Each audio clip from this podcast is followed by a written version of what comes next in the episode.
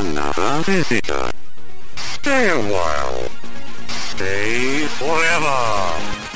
Ein Podcast über alte Spiele von zwei alten Männern. Heute mit Christian Schmidt und Fabian Käufer.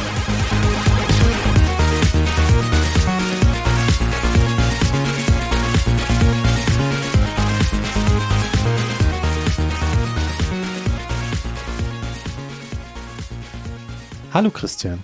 Hallo Fabian. Christian, ich habe einleitend eine kleine Frage heute an dich. Kannst du dich noch dran erinnern, was du so in der ersten Hälfte der 90er Jahre Samstagnachmittags gemacht hast? Wow, das ist eine Frage. Nee, weiß nicht. Irgendwas im Fernsehen angeguckt wahrscheinlich oder vorm Computer gesessen oder von den Eltern rausgeschmissen worden mit den Worten, spiel doch mal im Garten. Also mit deiner ersten Antwort warst du schon relativ nah da dran, worauf ich abziele. Ich habe nämlich schön immer, ich glaube ab 1991, den Disney Club geschaut. Das lief immer Samstagnachmittags in der ARD. Und natürlich habe ich das jetzt lange Zeit vergessen gehabt, aber als ich es dann wieder wusste, ach ja, Disney Club, ich wusste sogar noch, wie die Moderatoren hießen, zumindest am Anfang dieser Show. Das waren nämlich Ralf und Antje. So, hallo und herzlich willkommen zum Disney Club. Servus. Tag. Äh, irgendwo die Antje. Ja, Hilfe. hallo und herzlich Ach, willkommen auch von mir. Also ich glaube Ralf Bauer und Antje Pieper und zumindest sie ist ja heute, glaube ich, noch eine renommierte Journalistin und die haben diese Disney-Show moderiert.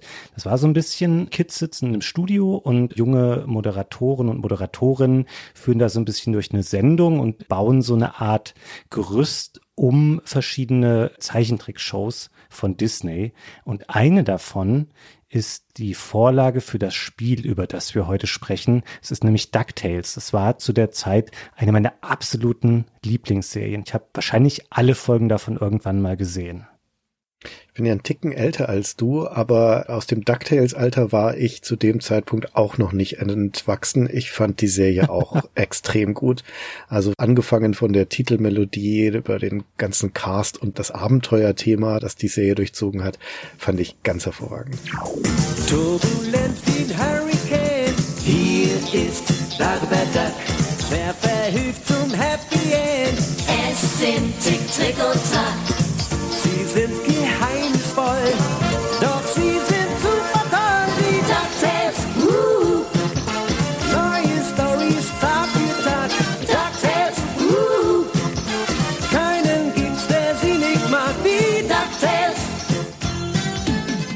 Serie ist 1987 gestartet in den USA, bei uns erst entsprechend mit ein paar Jahren Verzögerung.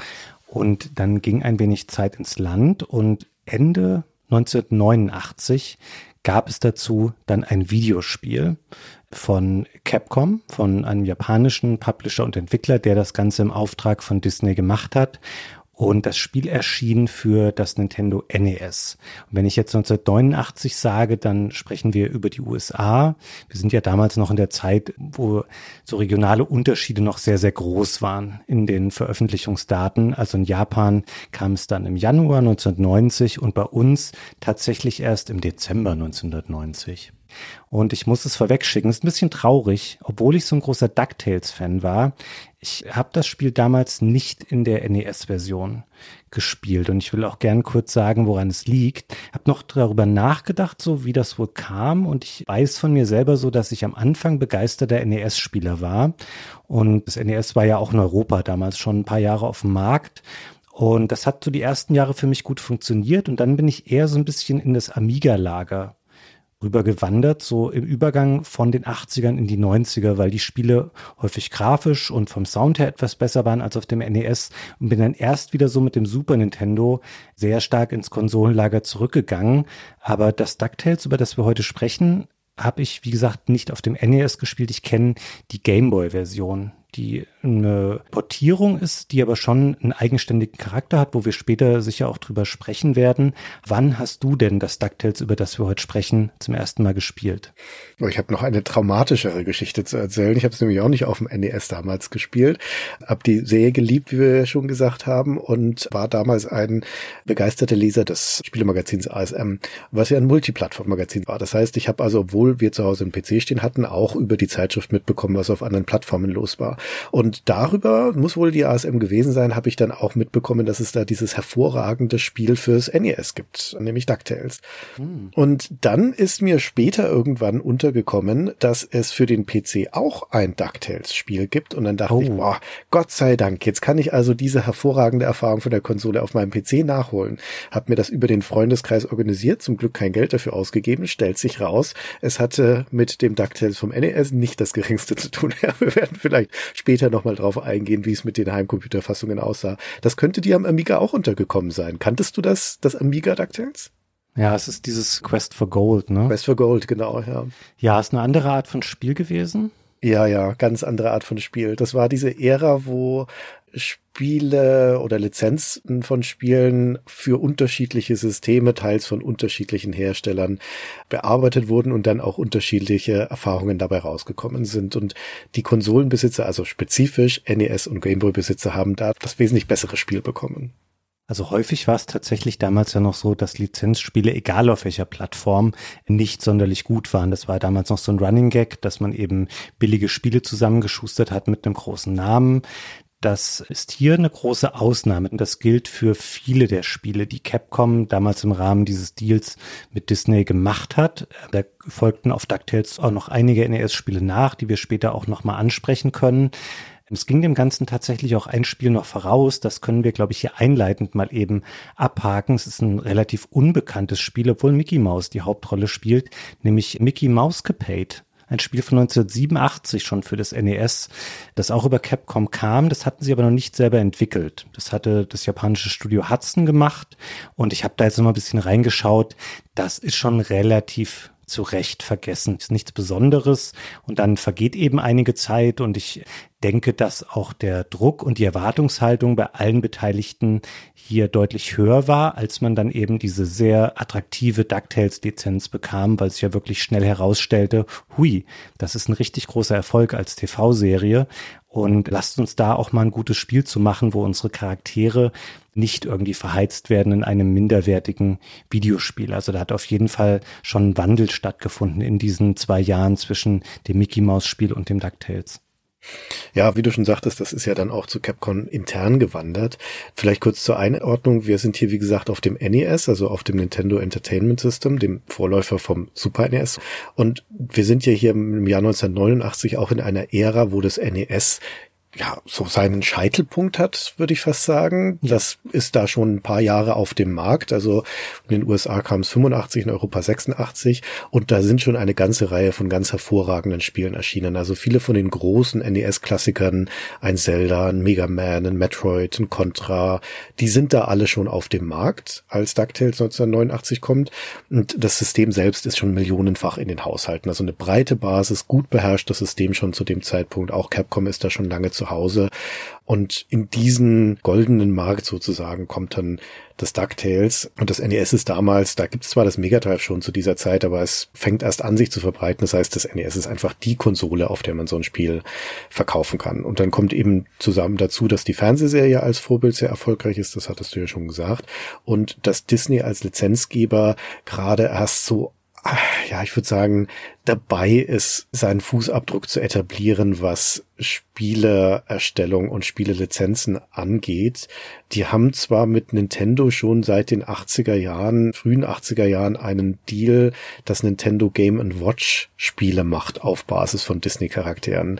Das fällt ja aber normalerweise nicht unter das, was wir jetzt so als Computerspielgeschichte oder Videospielgeschichte beschreiben würden. Und dann gibt es ein Lizenzspiel für das Atari 2600 Sorcerer's Apprentice, also der Zauberlehrling, das basiert auf dem Fantasia. Und dann kommt eine Phase, in der Disney hauptsächlich über Sierra, also diese berühmte Adventure-Firma, in Erscheinung tritt und Spiele für ein, ja sagen wir mal, ein Kinderpublikum macht. Da sind schöne Titel dabei, sowas wie Donald Ducks Playground, das hatten wir schon mal in unserer Quackshot-Episode erwähnt. Oh ja. Oder Mickey Space Adventure und sowas. Aber in dieser ganzen Zeit ist Disney kein eigener Hersteller von Spielen. Die haben noch nicht mal ein eigenes internes Entwicklungsstudio. Die haben eine Softwareabteilung, die ist auch unter der Edutainment-Sparte aufgehangen, also unter der Bildungssparte sozusagen bei Disney. Ist also kein Wunder, dass die sich auf diese Arten von Spielen auch fokussieren. Und dann der zweiten Hälfte der 80er ändert sich das. Da baut Disney ein internes Entwicklungsstudio auf. Walt Disney Computer Software heißt das.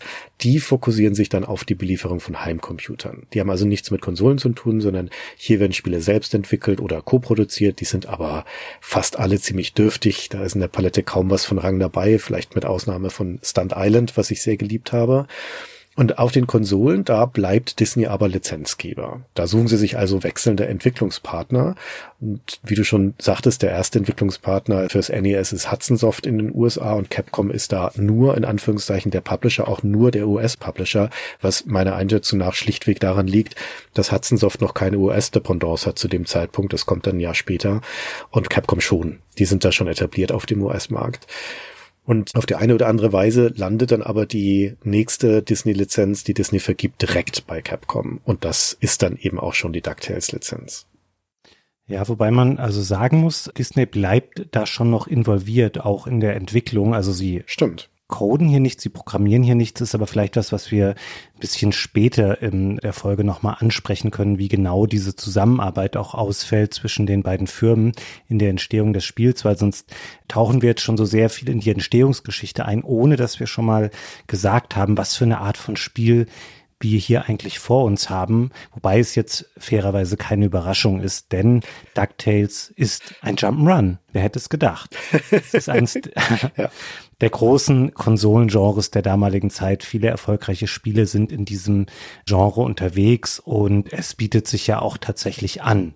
Also die TV-Serie ist geprägt von Abenteuern, von Action, von Dynamik und natürlich machst du daraus kein Adventure, kein Strategiespiel und wahrscheinlich auch kein Rennspiel oder Sportspiel, sondern du nimmst ein Genre, was die Leute kennen, was gerade auch jüngere Spieler und Spielerinnen kennen und das ist hier eben ein Jump'n'Run.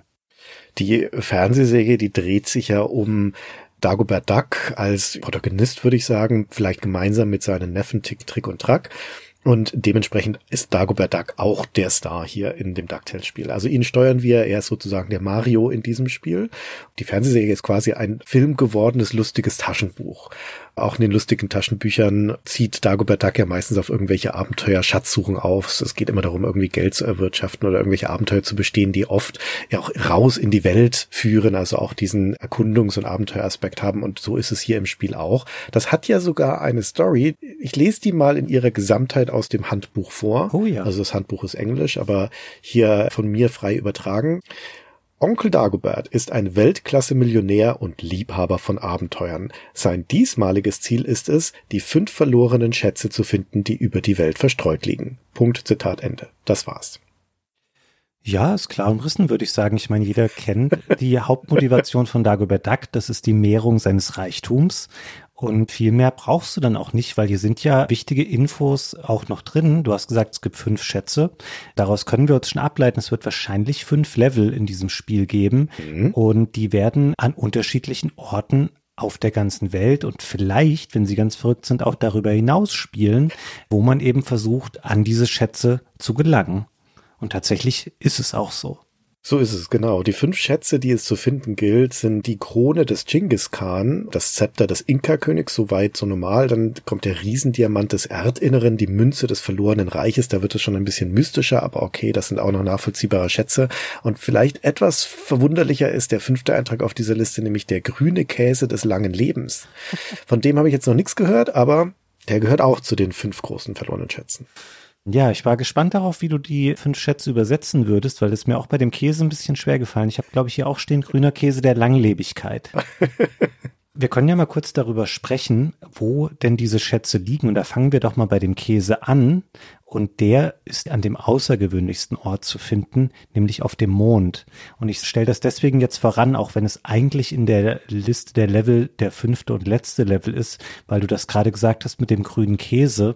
Ich habe das jetzt leider nicht mehr nachgucken können, aber wo du das eben sagtest, gibt es nicht irgendwo, ich weiß nicht, ob das was mit Disney zu tun hat, aber irgendwer hat doch mal irgendwo gesagt, der Mond würde aus grünem Käse bestehen. Ja, das ist bestimmt eine Anspielung darauf. Ich weiß jetzt auch nicht genau, wo es herkommt, aber ja, ich nehme an. Ein Stück des Mondes dann einfach ist. Wobei wir sind ja auf dem Mond unterwegs und da sieht's jetzt nicht so käsig aus. Das ist schon ein wirkliches, auch schon zugeschnittenes Stück Käse, das man da findet. Mhm. Muss schon ein besonderes Artefakt sein. Aber es passt zum Mond. Im Spiel ist der Mond, also zumindest auf der Karte, auf der man die Levels auswählt, ja auch grün. Aber gut, der Kontinent, auf dem man unterwegs ist, auch grün. Also das will jetzt nicht viel heißen. ja, also es gibt quasi so eine Art Hub. Das ist so ein, was würdest du sagen, ist das ein Großrechner, der im Geldspeicher von Dagobert Duck steht? Ja, ich habe mir hier Computer aufgeschrieben, dann habe ich es durchgestrichen und durch Maschine ersetzt, weil das hat ja auch Röhren und Lüfter und sowas, was da dran geschraubt ist. Aber im Endeffekt ist es ein Ding mit mehreren Bildschirmen drauf und vielen Tasten und Knöpfen. Und der zentrale Bildschirm, nachdem man das Titelbild gesehen hat und sich für einen der drei Schwierigkeitsgrade entschieden hat, dieser Bildschirm zeigt eine Liste, einfach mit kurzen Texten, wo man die Level auswählt. Und das sind jetzt mal frei übersetzt ein Dschungel am Amazonas, ein Spukhaus in Transsilvanien, es sind Minen in Afrika, es sind verschneite Himalaya-Gipfel und eben der Mond. Und dann einigermaßen ungewöhnlich innerhalb dieses Genres beginnt es nicht einfach mit Level 1 Amazonas, sondern man kann von vornherein frei wählen, wo man dann hinreisen möchte. Das Spiel gibt da keine Tipps oder macht irgendwelche Einschränkungen, sondern stellt dir das einfach völlig frei zur Wahl. Und dann kann man sich entscheiden, wo es losgehen soll. Ich glaube, die meisten würden sich wahrscheinlich instinktiv erstmal für den Amazonas entscheiden. Und ich würde auch sagen, es ist der einfachste der fünf Level, wobei Was? sie sich nicht so stark unterscheiden. Findest du nicht? Aber finde ich interessant, dass wir hier gerade schon anfangen. Fabian, ich habe mir hier aufgeschrieben, es wundert mich, dass der Amazonas an erster Stelle steht, weil es der schwierigste von den Levels ist. Das verstehe ich überhaupt. Wow, jetzt müssen wir mal miteinander ein Wörtchen reden, glaube ich. Der Amazonas ist doch nie im Leben der einfachste Level. Doch. Wir ziehen das mal so auf. Ich kann dir aus den anderen Leveln, dann machen wir auch gleich eine schöne Beschreibung dieser anderen Level, mal Gegner nennen, die schwieriger oder nerviger sind als die Gegner, die dir am Amazonas begegnen. Ja. Zum Beispiel in Transsilvanien, in dem Geisterhaus, da gibt es solche schwebenden Geister. Das sind so typische weiße Laken, die relativ unvorhersehbar rumflattern, wo ich es furchtbar anstrengend finde, zu antizipieren, wie du denen ausweichst, weil du ganz schlecht vorhersagen kannst, fliegt der jetzt nach oben, fliegt der nach unten, soll ich mich ducken, soll ich springen? Und dann bist du auch schon getroffen. Am Himalaya hast du solche springenden Bergziegen. Also ich finde generell Gegner, die schnell ihre Höhe verändern können, die sind immer blöd in Jump Runs. Und du hast eine ganz seltsame Art an Gegner, so wie Enten-Eishockeyspieler, die mit solchen Hockeymasken dann da unterirdisch am Himalaya auf dem Eis rumfahren und dir so Eisblöcke entgegenschießen, was sonst übrigens fast gar kein Gegner macht. Also die greifen dich nicht aus der Ferne an, die treffen dich bei Kontakt.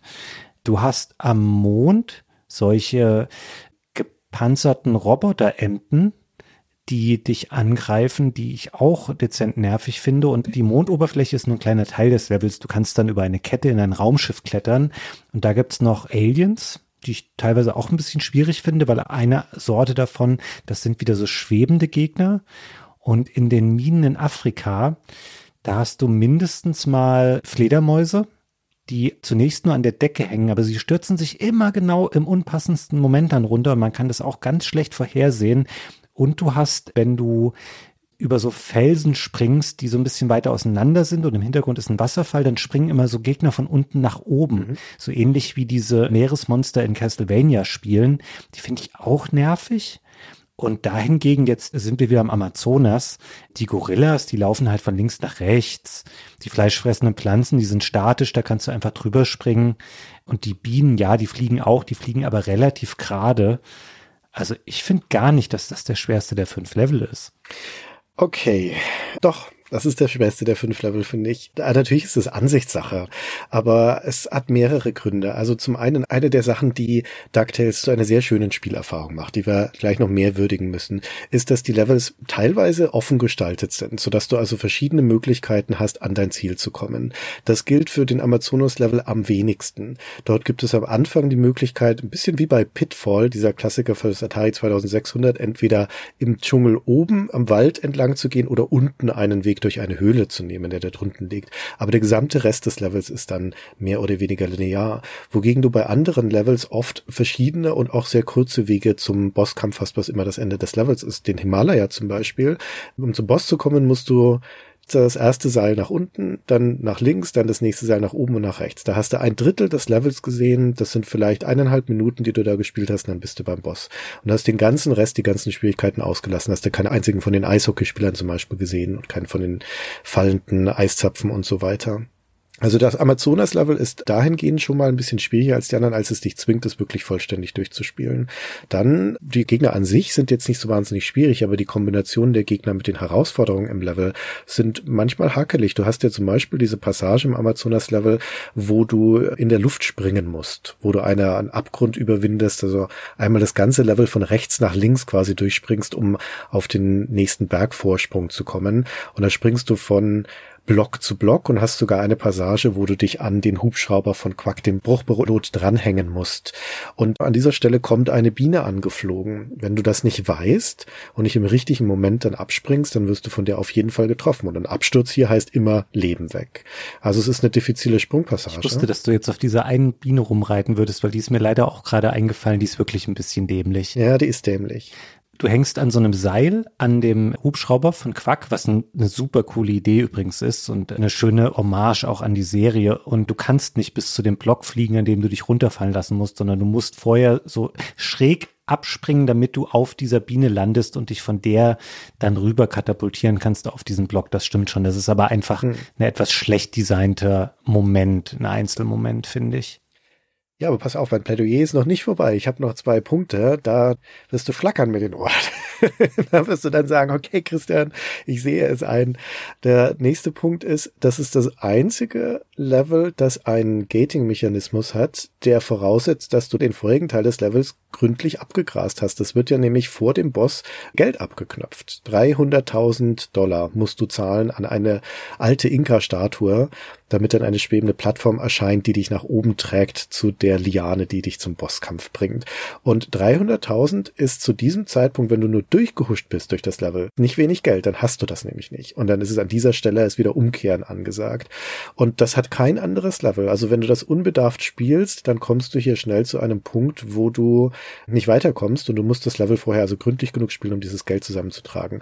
Und ein letzter und schlagender Grund, warum es nicht gut ist als das Startlevel aus strategischen Erwägungen ist, weil es auch wiederum das einzige Level ist, das keine versteckten Extras hat. Keine Extra-Leben, keine Lebensenergieerweiterung. Es ist also auch allein taktisch viel sinnvoller, mit einem Level anzufangen wie dem Himalaya zum Beispiel, wo du einen zusätzlichen Lebenspunkt gewinnen kannst, als mit dem Amazonas. Okay, Christian, du hast mir jetzt natürlich so eine gute Vorlage hingelegt. Ich kann die jetzt leider nicht liegen lassen, auch wenn das natürlich dazu führen wird, dass deine ganze Argumentation jetzt in sich zusammenfällt. Oh, jetzt bin ich gespannt. Äh, okay, gehen wir mal zu meinem ersten Durchspielen jetzt zurück. Ich habe auch den Amazonas gespielt. Wie du schon sagtest, die Level sind alle so ein bisschen kleine mehr oder weniger labyrinthartig angelegte 2D-Welten, die bisschen scrollen, aber auch Bildschirmwechsel haben und der Amazonas ist noch relativ linear. Du läufst zunächst von links nach rechts, entweder oben durch den Dschungel oder unten durch die Höhlen. Und dann kletterst du eine Weile an der Liane hoch und dann musst du so über den Wolken wieder nach links zurück, diesen Bereich, den du eben schon beschrieben hast. Aber wenn du da dann angekommen bist, und dann kannst du oben in so eine Art Tempel, würde ich es mhm. jetzt mal nennen, reinklettern. Genau. Da musst du nur noch ganz wenig von spielen. Und dann kannst du entweder über eine Schatztruhe, die erscheint, oder du musst dich von einem Gegner abstoßen, an eine nicht sichtbare Liane am oberen Bildschirmrand springen. Die kletterst du hoch. Dann ist oben noch ein kleiner Raum mit ein paar Blöcken, da springst du drüber, kannst dann wieder nach unten dich fallen lassen und dann überspringst du das komplette Ende des Levels inklusive dieser Zahlschranke, die du eben beschrieben hast und landest direkt beim Endgegner. Mhm, das stimmt. Das entwertet meine Argumentation jetzt nicht, weil da muss man ja trotzdem erstmal draufkommen, dass man das machen kann.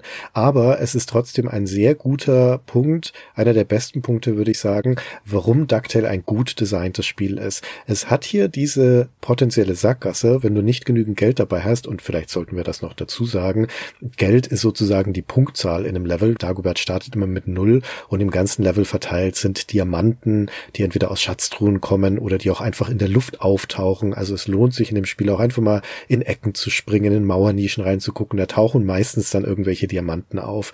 Und jeder davon ist unterschiedlichen Geldbetrag wert. Und wenn du diese 300.000 also nicht zusammengetragen hast bei dieser Statue, dann ist das gar keine Sackgasse, sondern du kannst wieder zurückgehen zum Anfang des Tempels, da steht Quack der Bruchpilot und fragt, ob du nach Entenhausen zurück möchtest. Du kannst das Level also an der Stelle abbrechen und kannst es dann nochmal neu starten. Es geht nur einmal, der ist nur einmal da, aber immerhin, ne, du kommst da wieder raus. Aber es gibt auch diesen anderen Weg, den du beschrieben hast, dass es einen versteckten Teleport zum Bosskampf gibt und es gibt sogar noch einen dritten Weg, auch im Raum mit der Statue, da tauchen ja diese Speerwerfergegner auf und du kannst es auch so abpassen, dass du einen von denen mit dem Pogo-Stab Auf den Kopf springst und dann erreichst du sogar diese Liane da oben und kannst auch hochklettern. Also auch wenn es erstmal nach einer Sackgasse aussieht, ist es gar keine. Und das finde ich sehr clever gemacht.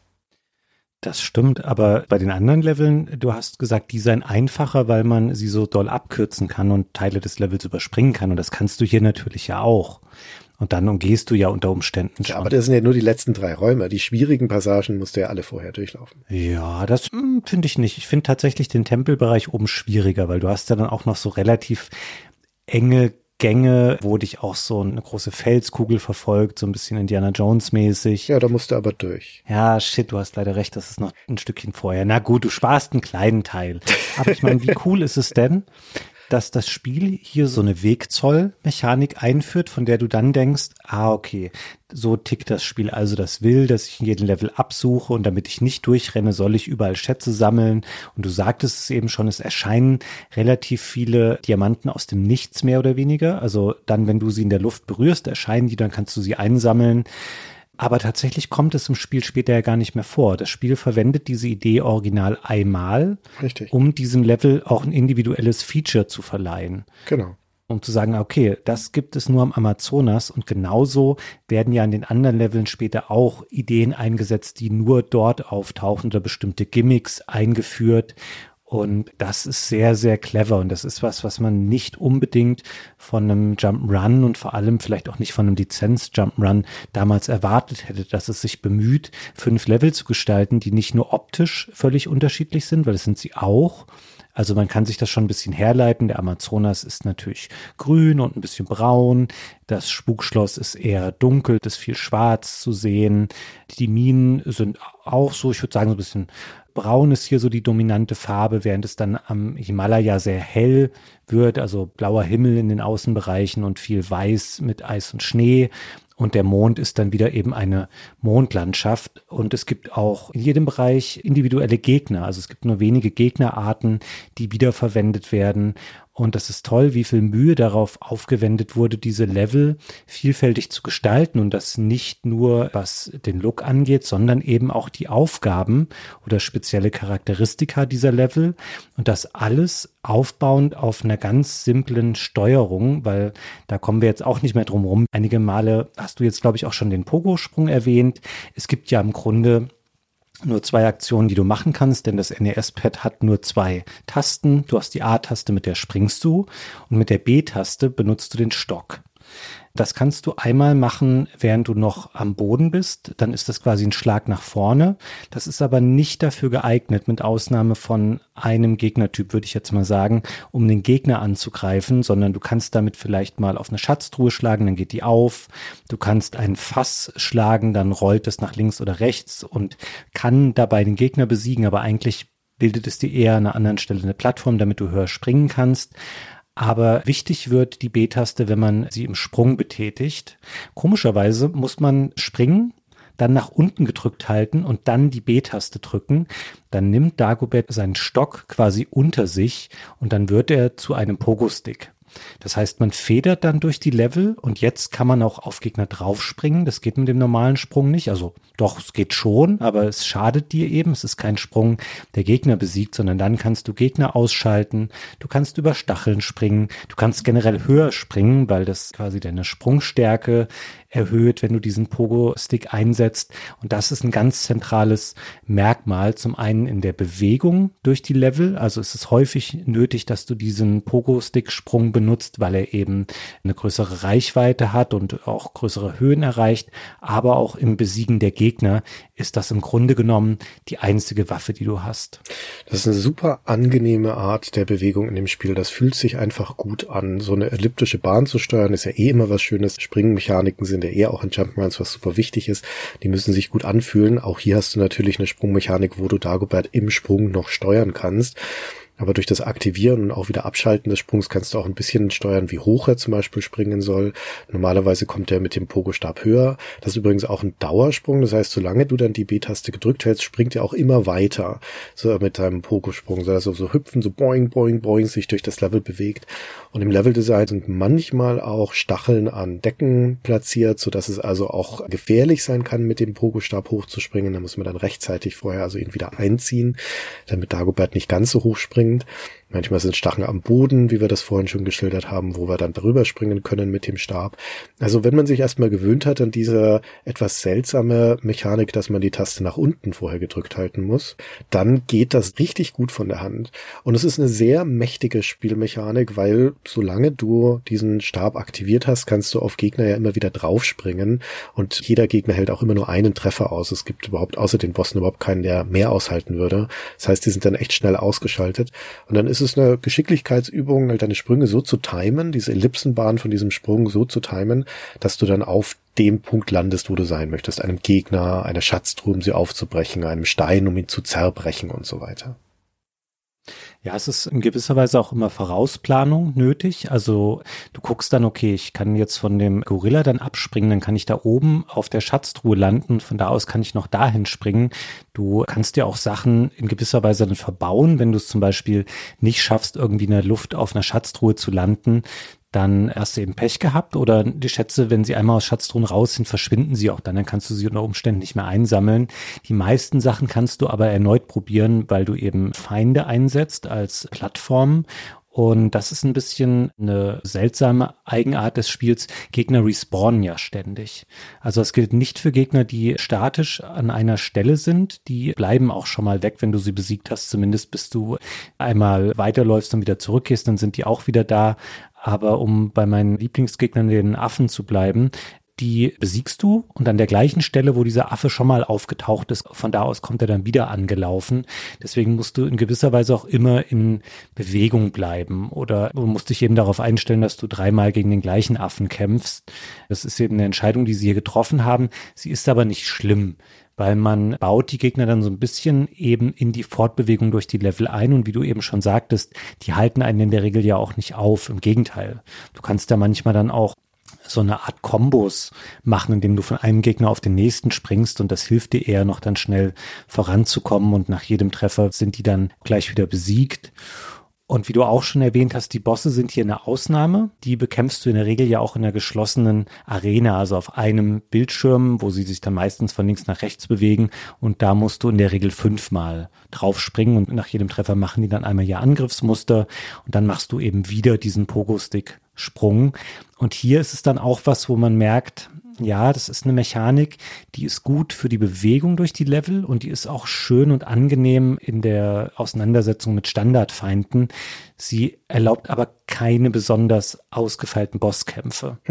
Also das ist sicherlich nicht die Stärke des Spiels. Also du hast am Amazonas so eine Steinstatue, die eben sich von links nach rechts bewegt und ab und an springt die mal und wenn sie dann auf dem Boden landet, dann gibt es eine Erschütterung, deswegen musst du in der Luft sein. Aber eigentlich bist du das dann eh, weil du weißt dann, okay, die landet gleich, ich springe hoch, dann lande ich mit dem Pogo-Stick auf ihr und nach fünf Treffern ist sie erledigt. Und das wiederholst du eben dann und dann hast du das auch nach 30 Sekunden geschafft. Und das gleiche gibt es später auch komischerweise mit einer Ratte auf dem Mond also die einzige Erklärung hierfür ist eben dieses Stück Käse, dass man deswegen eine Riesenratte auf dem Mond bekämpft. Und auch Gundel Gaukelei in Transsilvanien. Ja, die verwandelt sich zwischendurch dann auch in einen Vogel, fliegt mal von links nach rechts, dann landet sie, du springst drauf. Aber diese Bosskämpfe sind nicht unbedingt die Highlights des Spiels oder zumindest nicht, was ihren Anspruch angeht. Nee, sie sind kinderleicht, mit Ausnahme vielleicht der Mondratte, die einfach durch ihr Tempo ein bisschen gefährlich ist und durch ihre Sprünge. Aber ansonsten sind die super leicht und ich habe ja schon mal zu Protokoll gegeben, dass ich kein großer Fan von Bosskämpfen bin. Mir kam das extrem entgegen. Ich fand das sehr gut, dass die Bosskämpfe keine wahnsinnig große Herausforderung waren, sondern halt einfach nochmal schnell ein bisschen die Sprungmechanik eingesetzt, ein bisschen den Gegner gelesen und dann war es aber auch erledigt. Nichts ist frustrierender, als da ständig zu scheitern, das ganze Level nochmal spielen zu müssen. Und das ist etwas, was man bei DuckTales eher weniger hat. Ja, ich habe da auch viel drüber nachgedacht. Ich finde es an sich auch okay, weil das Spiel eben sehr dem Spieler auch entgegenkommen möchte. Also ich will da jetzt nicht schon zu tief einsteigen, was das angeht, aber es wird ja oft auch erwähnt, dass DuckTales im Grunde auch auf Mega Man zurückgeht von Capcom, ähm, wo sie damals schon den zweiten Teil hatten, der ein riesiger Erfolg war. Und man erkennt es natürlich in gewisser Weise schon wieder. Also es ist auch ein 2D-Spiel mit Sprungfokus, aber vieles in der Art und Weise, wie du dich der Gegner entledigst, funktioniert hier natürlich ganz anders. Also dadurch, dass du immer gezwungen bist, an die Gegner nah ranzugehen, weil du auf sie springen musst, das macht Mega Man ja nicht. Er schießt aus der Ferne und die Bosskämpfe bei Mega Man sind super dramatische Highlights, weil du eben gucken musst, okay, wie ist das Angriffsmuster dieses Roboters und vor allen Dingen, wie kann ich ihn verwunden? Weil du besiegst dann so einen Roboter, nimmst dessen Waffe mit, die hat dann eine begrenzte Munition und du musst dann ausprobieren, okay, was ist ein sinnvoller nächster Level, beziehungsweise ein sinnvoller nächster Boss, gegen den diese Waffe besonders effektiv ist. All diese Sachen nimmt DuckTales ja und wirft sie raus. Also du hast hier gar keine Progression der Fähigkeiten, zum Beispiel bei Dagobert. Der ist am Ende genauso gut wie am Anfang und kann genauso viel. Und deswegen ist hier diese freie Levelwahl, das ist ja auch eine Parallele zu Mega Man, wo du am Anfang auch dieses Grid hast mit den verschiedenen Robotermeistern und du die Reihenfolge wählen kannst. Bei DuckTales spielt es letztlich auch deswegen keine Rolle, weil du mit den Ausgangsfähigkeiten jeden Level einfach meistern kannst. Das mag bei Mega Man auch gehen.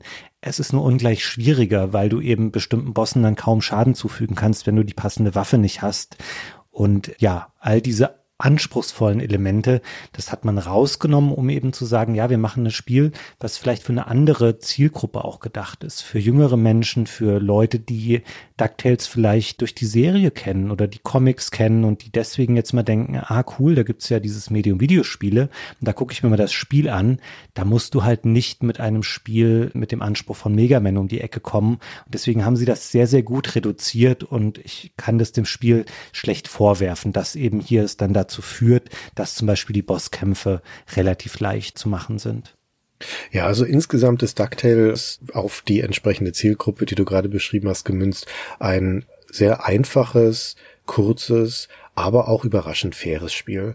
Über die NES-Zeit wird gern dieser Stempel NES Hard oder Nintendo Hard aufgeprägt, weil es viele wirklich bockschwere Spiele aus dieser Ära gibt. Es ist nachgerade erfrischend, mit DuckTales ein Spiel zu haben, für das das Gegenteil gilt. Das nicht nur ziemlich einfach ist, sondern auch noch in weiten Teilen erfreulich fair. Es hat wenige Kernmechaniken, die dafür sehr gut funktionieren. Ist ja insgesamt auch ein überschaubares Spiel von seiner reinen Größe her. Es hat gut beherrschbare Situationen. Es ist wirklich selten, dass so eine Situation wie die geschilderte mit der Biene, wo man da am Hubschrauber hängt, vorkommt, wo du halt wirklich wissen musst, was passiert, weil sonst wirst du vermutlich getroffen. Aber das ist eher die Ausnahme.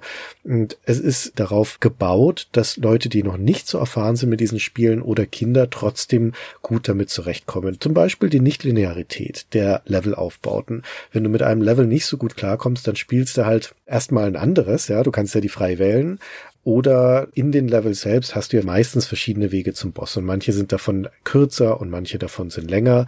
Es gibt diese Möglichkeit, dass du deine Lebensenergieleiste noch ausbaust, indem du diese zwei zusätzlichen Punkte findest. Dagobert hat drei Trefferpunkte und kann es auf fünf ausbauen. Also wenn du die vollen fünf hast, sollte auch keiner der Bosse mehr ein Problem sein. Es gibt sogar in manchen Levels Rücksetzpunkte. In Transsilvanien zum Beispiel muss man eine unsichtbare Wand finden und wenn man die gefunden hat und stirbt im Level, dann kommt man dorthin wieder zurück Stück. Ja, und die Bosse, wir haben schon gesagt, sind insgesamt ziemlich leicht und gut zu beherrschen. Also die Videogames hat es damals in ihrem Test auch als ideales Einsteigerspiel beschrieben und das würde ich genauso unterstreichen. Das ist ein wirklich zugängliches und vergleichsweise anspruchsloses Spiel, was aber nicht bedeutet, dass es keinen Spaß macht. Ganz im Gegenteil. Also es ist selten, dass ein Spiel aus den 80er Jahren noch dazu auf dem NES mir so viel Spaß gemacht hat wie dieses DuckTales. Das stimmt absolut. Ich würde gerne auf einzelne Aspekte, die du gerade angesprochen hast, nochmal eingehen. Konkret einleiten vielleicht nochmal auf den Schwierigkeitsgrad, damit wir das ein bisschen abhaken können, weil jetzt haben wir schon gesagt, es ist nicht das schwerste Spiel. Und ich habe vorhin schon mal erwähnt, dass man auf dem Titelbildschirm drei Schwierigkeitsgrade auswählen kann. Ich habe natürlich alle mal ja noch, ja. ausprobiert die unterscheiden sich nicht so sehr voneinander. Du hast eben schon mal gesagt, Dagobert hat drei Hitpoints, die als kleine rote Punkte oben links in der Ecke angezeigt werden. Wenn man sich für Easy entscheidet, dann halten diese Punkte doppelt so lang. Also du verlierst erst nach zwei Treffern dann einen dieser roten Punkte und dadurch verdoppelt sich quasi dein Energievorrat. Du bekommst deutlich mehr Items hingeworfen, die dich heilen. Das sind hier konkret Süßigkeiten, also Eistüten oder so Törtchen. Törtchen heilen dich komplett und diese Eistüten geben dir eben einen Trefferpunkt zurück. Und der normale Schwierigkeitsgrad, ja, ist eben so die Standardvariante. Und auf dem höchsten Schwierigkeitsgrad, da fallen diese Törtchen zum einen komplett weg, zum anderen taucht auch ein Item nicht mehr auf, das dich kurzzeitig unverwundbar macht. Das ist was, was es auf Easy auch häufiger mal gibt. Dann kannst du eben einige Sekunden lang einfach durchlaufen äh, und jeden Gegner aus dem Bildschirm hauen. Man kennt es zum Beispiel in Form des Sterns bei Super Mario. Das ist bei Hard dann nicht mehr drin. Aber ansonsten die Bosse werden nicht schwieriger, die Aufgaben werden nicht mehr. Man kann das auf Hard schon auch durchspielen. Also ich würde sagen, um mal jetzt eine konkrete Einschätzung abzugeben, auf Easy kann man es wirklich auch locker unter einer Stunde durchspielen. Vielleicht so, weiß ich nicht, eine Dreiviertelstunde. Und auf Hard, ja, strengst dich vielleicht mal ein bisschen mehr an oder stirbst auch mal hier und da dann landest du vielleicht knapp über eine Stunde. Tatsächlich ist es so, dass du nicht an einer Stelle zu häufig sterben darfst. Also musst das Spiel schon grundsätzlich beherrschen und es darf keine Passage geben, wo du denkst, ach shit, hier verliere ich jetzt wieder drei Leben, weil du hast diese drei Leben, mit denen du startest. Du kannst hier und da mal ein extra Leben einsammeln. Es gibt aber keine Continues. Also wenn die Leben einmal weg sind, dann sind sie weg und du landest wieder beim Titelbild. Es gibt keine Passwörter, es gibt auch keine Speicherbatterie, aber das ist total zu verschmerzen bei der Kürze des Spiels und man hat es auch relativ schnell so drauf, dass man es eben auch durchspielen kann und alles mal sehen kann. Zumal es ja wirklich auch so ist, wenn du mal an einem Level hängst, dann lernst du halt einen von den anderen erstmal und dann kommst du irgendwann auch durch durch einen Abschnitt, der dir besonders liegt, ohne da vielleicht überhaupt ein Leben oder auch nur Energie zu verlieren. Die Situationen sind alle beherrschbar. Also wie gesagt, das DuckTales ist ein freundliches Spiel, auch auf dem schwierigsten Schwierigkeitsgrad, der eigentlich, wenn man ehrlich ist, der normale Schwierigkeitsgrad ist. Also wenn du einigermaßen erfahren bist in Jump'n'Run-Spielen, ist das die Art und Weise, wie das Spiel gespielt werden will. Und die anderen beiden sind halt dann mit Trainingsrad und mit dem Papa, der dich schiebt. Und die Situationen sind eigentlich gut lernbar und gut beherrschbar. Du hast mit diesen Gespenstern gehadert vorhin, die dir im Geisterhaus begegnen. Die sind mit der interessanteste Gegner im Spiel, finde ich, weil die eine ganz originelle Mechanik haben. Nachdem die erscheinen, steigen die in der ersten Sekunde oder so auf die horizontale Ebene, in der sich Dagobert gerade befindet.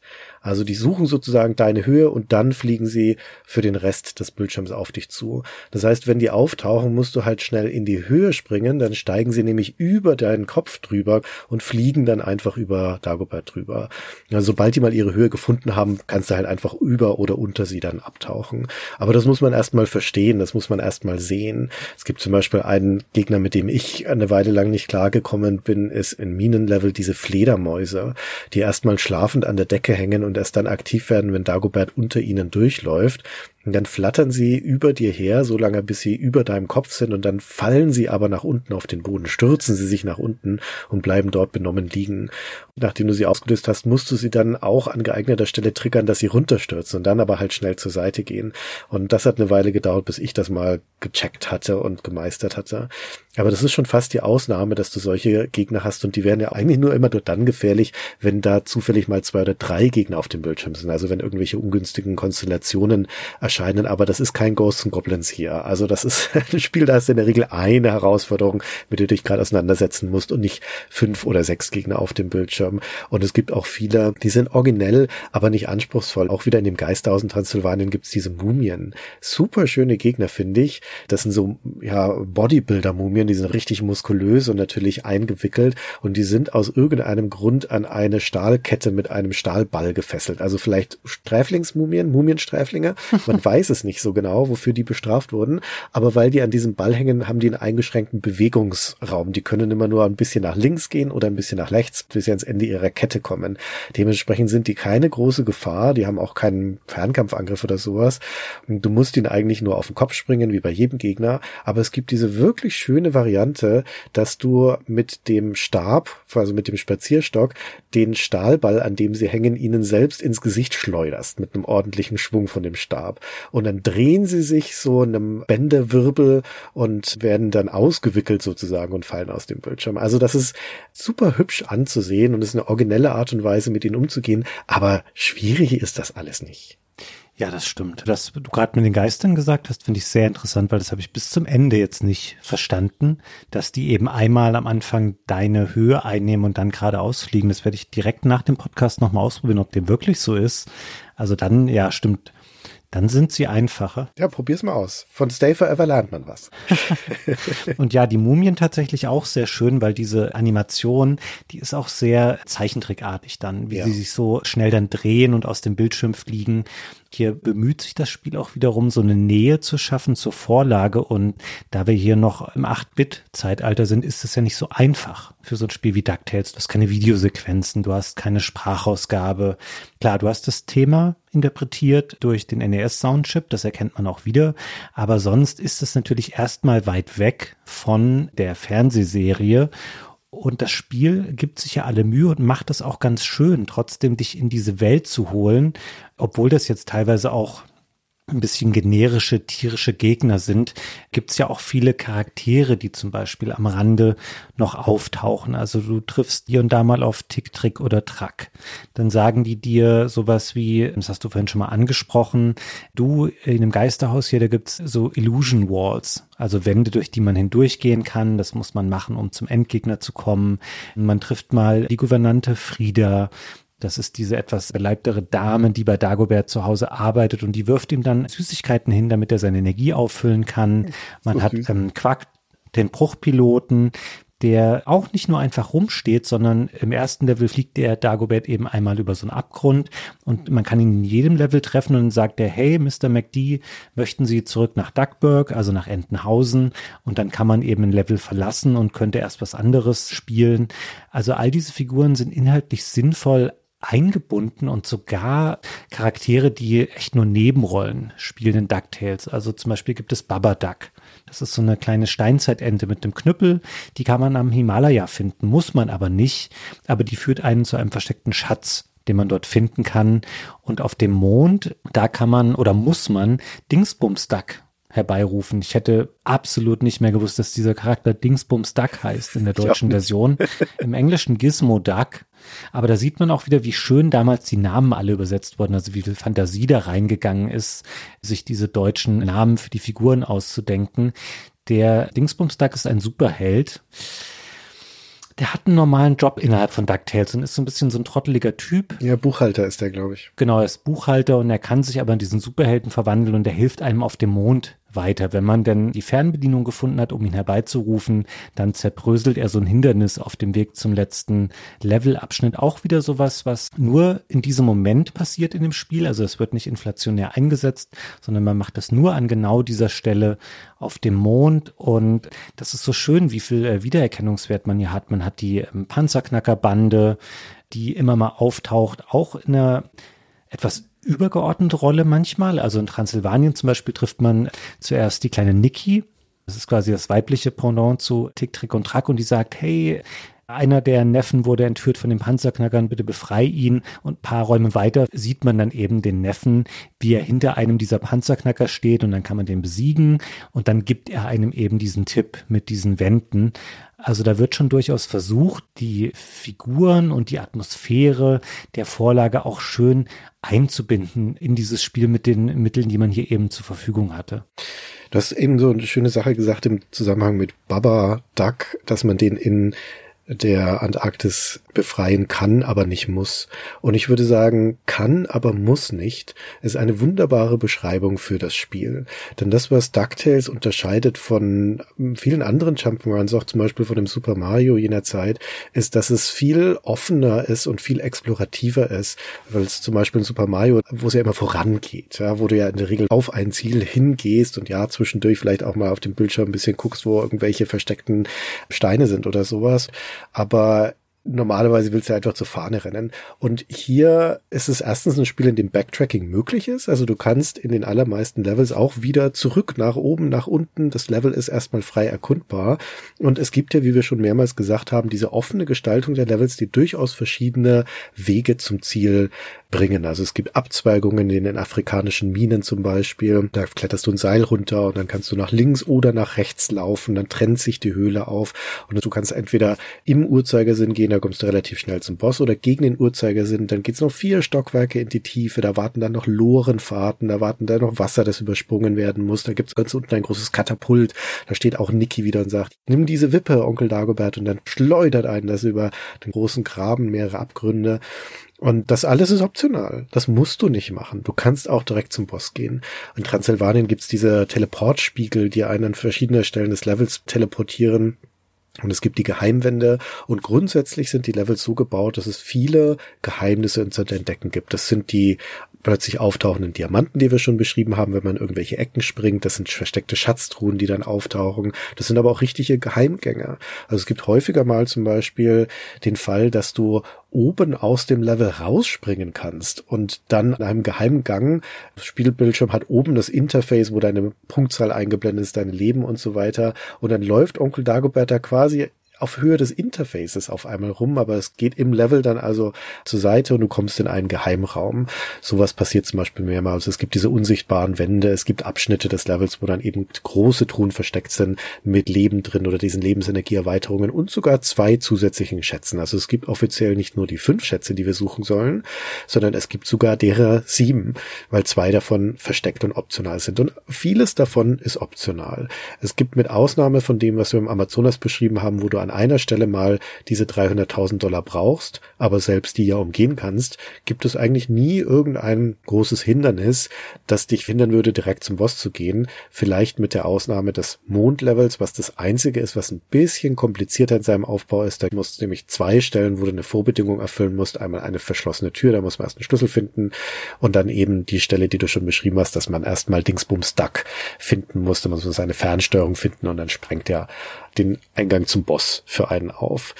Das ist auch das einzige Level, wo das Zeitlimit dann zählt. Natürlich, wie das Standard war in der Ära, auch die Zeit runter.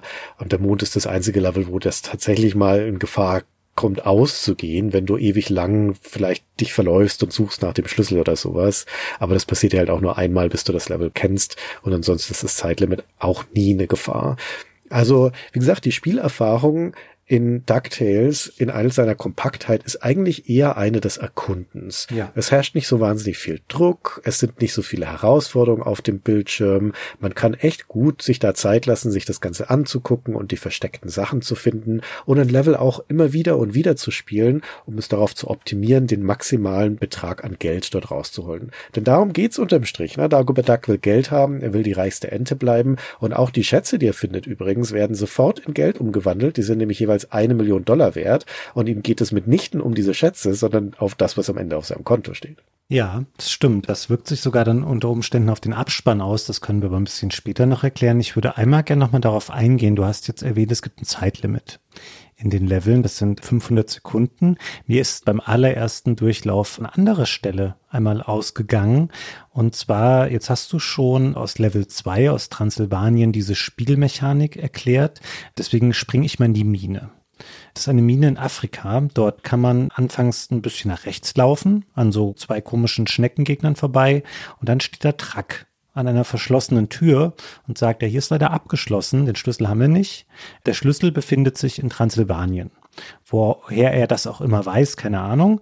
Und dann wird man automatisch aus den Minen zurück, also zurück, wenn man Transsilvanien vorher gespielt hat, teleportiert. Und dort sucht man dann diesen Schlüssel. Das kann ganz schnell gehen, es kann aber auch ganz lange dauern. In meinem ersten Durchlauf bin ich komplett nochmal durch den Level durch. Ich hatte das noch nicht so verinnerlicht, wo dann diese geheime Wand war, hinter der der Spiegel zum letzten Levelabschnitt steht. Hab da nochmal eine ganze Weile nachgesucht bin dann da durch, bin in den Raum, wo vorher der Endgegner war. Das war Gundel, Gundel Gaukelei, die man dort trifft. Die ist aber nicht mehr da, weil man hat sie ja schon besiegt und dann wird man einfach wieder aus dem Level rausgeworfen. Oh. Dann habe ich es nochmal gemacht, bin wieder durch Transsilvanien gelaufen und habe gedacht, hey, ich habe jetzt hier alles gesehen. Ich laufe im Kreis, ich teleportiere mich auch nur hin und her zu Bereichen, die ich schon kenne. Und ganz am Anfang des Levels steht auch ein Spiegel den passiert man nicht direkt, weil er ist ein bisschen weiter oben angebracht und man muss da erst auf so eine Plattform hochspringen und der ist aber ohne Funktion normalerweise, wenn man den Level spielt. Und jetzt funktioniert er aber auch plötzlich als Teleporter und man kommt dadurch in einen Raum mit einer Schatztruhe und da ist direkt dieser Schlüssel drin für die Minen und dann geht man da wieder durch einen anderen Spiegel raus und dann war es das auch schon mit diesem kurzen Exkurs und man kommt zurück in die Mine und kann sie betreten mit dem Schlüssel aber man muss hier erstmal verstehen, dass man quasi nicht mehr die gleiche Instanz dieses Transsilvanien-Levels spielt, sondern dass sich da was verändert hat. Und mir ist später was aufgefallen, Christian, was super cool ist. Und ich würde gerne wissen, ob das wohl Absicht war in der Gestaltung des Spiels? Also ich glaube es schon, weil es passiert nicht zufällig. Wenn du am Anfang losgehst in Transsilvanien und du hast den Level schon gemeistert und kommst dann da nochmal hin auf dieser Schlüsselsuche, dann gehst du ein Stück nach rechts und es gibt diese großen Ritterrüstungen, die da teilweise rumstehen. Die sind im Wesentlichen Deko und man kann deren Helme runterschlagen und manchmal würden die einen treffen und manchmal ist auch ein Schatz drin. Und hier, wenn du dann da reingehst, fehlt der ersten Rüstung dieser Helm. Die steht einfach ohne Kopf da. Und das könnte so ein visueller Indikator dafür sein, um zu sagen, hey, guck mal, hier ist was anders als vorher. Und direkt im gleichen Raum oben links ist auch dieser Spiegel, der jetzt funktioniert als Teleporter. Und ich habe mir im Nachhinein dann eingeredet, dass das bestimmt bewusst so gestaltet ist, damit man versteht, guck mal, hier hat sich was verändert, untersucht doch alles vielleicht noch mal genauer, weil es ist nicht mehr das Level, was du schon kennst und schon mal gespielt hast. Und wenn dem so ist, finde ich das ziemlich cool als Lösung, die man hier gefunden hat, um dem Spieler das diskret zu kommunizieren. Das ist mir gar nicht aufgefallen, weil ich habe das natürlich sofort beim ersten Mal richtig gemacht. Ich weiß gar nicht, was du hast. Da ist der Spiegel, da springt man natürlich sofort rein. Nein, der funktioniert aber, ja vorher nicht. Ja, ja, naja, ja klar, aber dann, wenn du dann nochmal dahin kommst. Also ich meine, du hast recht, du kommst ja nochmal in das Transsilvanien-Level, nämlich für den Endkampf und da musst du ja dann durch das Level tatsächlich nochmal durchlaufen bis zur Boss-Arena. Da ist aber genau das Gleiche, da kommst du ja auch an den Statuen vorbei, die keine Köpfe mehr haben. Und da würde ich sagen, ist das definitiv so, dass dir auf diese Weise gesagt wird, pass auf, das Level ist zwar das Gleiche, aber es ist anders. Du bist zu einem anderen Zeitpunkt da und es lohnt sich nicht, hier nochmal auf Schatzsuche zu gehen. Ja, weil du hast schon alles abgegrast und das zeigt sich auch an diesen Ritterrüstungen. Unabhängig davon übrigens, ob du die früher abgegrast hast oder nicht. Die Helme sind ja dann einfach weg. Das stimmt nicht ganz. Nee? Also doch, in der Situation, die du meinst, stimmt es, aber in der Situation, die ich beschrieben habe, fehlt dieser Helm nur dann, wenn du vorher schon den Transsilvanien-Level abgeschlossen hast. Ja, okay, verstehe. Wenn du dann ja. aus der Mine rüber teleportiert wirst, dann ist das anders, dann fehlt der Helm, ansonsten wäre der da auch noch da. Aber du hast natürlich recht. Also diese ganze Eskapade mit Schlüssel nochmal zurück nach Transsilvanien, ist ziemlich lächerlich und auch ziemlich überflüssig. Es leuchtet nicht ganz ein, warum sie das gemacht haben. Das ist so halbherzig. Das wäre völlig okay, wenn sie gesagt hätten, pass auf, wir haben zwar diese freie Levelwahl, aber es gibt doch eine Mini-Progression. Ein Level ist halt erst zugänglich, wenn du ein anderes geschafft hast. Das wäre in Ordnung. Aber so ist es hier ja nicht. Du musst das Transylvanien-Level ja nicht schaffen. Du musst nur dann diesen Schlüssel finden, den du auch nur dann finden kannst, wenn du vorher in der Mine mal mit Track gesprochen hast. Das ist völliger Quatsch. Also das hätten sie echt gut rauslassen können. Ja, bleiben wir bei dem Gedanken, dass es halbherzig ist, weil ich habe da auch drüber nachgedacht. Ich kann mir vorstellen, dass sie ursprünglich mal die Idee hatten, solche, ich nenne es jetzt mal Adventure-Elemente etwas stärker zu verwenden, weil das Spiel hat ja sogar ein Inventar. Wenn du die Starttaste drückst, dann ist die zum einen dafür da, um das Spiel zu pausieren. Du siehst dann aber auch, dann verändern sich oben die Anzeigen, dann steht da links quasi Item und daneben rechts sind die Items aufgelistet, also die, ich sag mal, die Story-Items. Also was es gibt im Spiel ist dieser Skelettschlüssel für die Mine und dann der Schlüssel für dieses Tor in dem UFO und die Fernbedienung für Dingsbums Duck.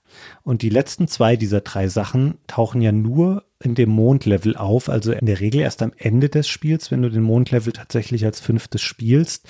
Und du denkst dir auch so, na, wieso habt ihr ein Inventar in dieses Spiel eingebaut? Und die Sachen werden ja alle auch automatisch dann verwendet, wo es nötig ist. Und man hätte grundsätzlich ja hier viel mehr machen können mit solchen wechselseitigen Abhängigkeiten von wegen, ah, ich habe jetzt was gefunden in der Mine, keine Ahnung, einen Fallschirm, damit kann ich am Amazonas jetzt da an der Stelle runterspringen und flieg da irgendwo hin. So eine Idee, die später Metroidvania-Spiele benutzen. Sowas wie du findest irgendeine neue Fähigkeit oder einen Gegenstand, der es dir ermöglicht, in früheren Spielabschnitten irgendwas zu machen.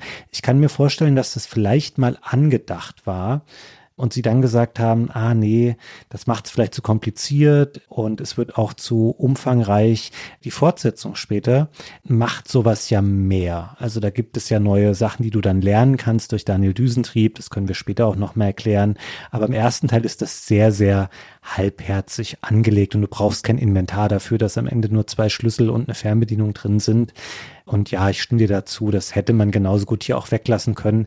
Allerdings ist es auch wieder so ein kleines Gimmick und du denkst, ach ja cool, der eine Level wirft mich nochmal in den anderen zurück, kann man schon machen so. Ja, es ist auch eine kleine Interaktion mit den Figuren. Also das Spiel erzählt ja keine Geschichte. Also zumindest nur diese rudimentärste Geschichte. Und die Figuren aus der Fernsehserie, die hier auftauchen, die haben ja auch einen Satz oder zwei zu sagen oder sie sind komplett sprachlos, wie die Frieda zum Beispiel, wie du schon sagtest, die einfach nur die Eishörnchen rumschmeißt. Also vielleicht war es eine Gelegenheit, um noch so eine Interaktion reinzubringen, so dürftig sie auch sein mag. Im Großen und Ganzen erzählt das Spiel natürlich trotzdem eine Geschichte, nämlich die uralte Geschichte, die ja auch in DuckTales immer wieder thematisiert wird von einem Wettlauf zwischen Dagobert Duck und Mac Moneysack, seinem Erzfeind, darum, wer die reichste Ente der Welt ist. Das wird allerdings vorab nicht so richtig geschildert. Das merkt man dann gegen Ende des Spiels, wenn man die fünf Schätze eingesammelt hat. Dann ist das Spiel nämlich noch nicht vorbei. Dann kommt Dagobert wieder zurück nach Entenhausen, sitzt vor seinem riesigen Computer und da taucht auf einmal eine Botschaft auf und da wird er verspottet. Haha, wenn du deine Schätze zurückhaben möchtest, dann komm ins Anwesen von Dracula Duck. Also seine Schätze wurden geklaut, aber von wem? An dieser Stelle weiß man es noch nicht. Man kommt nochmal ins Spukhaus, schlägt sich nochmal zur Bossarena durch und dort tritt man gegen den sechsten Boss an, Dracula Duck. Das ist ganz nett übrigens. Er selbst schwebt da einfach nur unerreichbar über Dagobert rum, aber der beschwört gelegentlich Fledermäuse und dann muss man mit dem Spazierstock pogomäßig auf eine Fledermaus als eine Stufe draufspringen, um dann hoch genug zu kommen und Dracula auf den Kopf springen zu können. Und erst wenn er besiegt ist, dann taucht der eigentliche Widersacher auf. Und es ist natürlich Mac Moneysack und er hat Gundel Gaukelei dabei in ihrer Geierform. Und Gundel trägt ihn dann als Geier nach oben zu der Schatztruhe, wo die Schätze drin versteckt sind. Und man muss schnell als Dagobert auf der anderen Seite an einem Seil hochklettern, um als erster zwei Bildschirme weiter oben die Schatztruhe zu erreichen. Also nochmal ein kleines, völlig anspruchsloses Wettrennen sozusagen am Ende des Spiels. Aber erst an dieser Stelle wird offenbart, dass es eigentlich auch wieder so ein, ja, ein Showdown mit Mac Moneysack ist.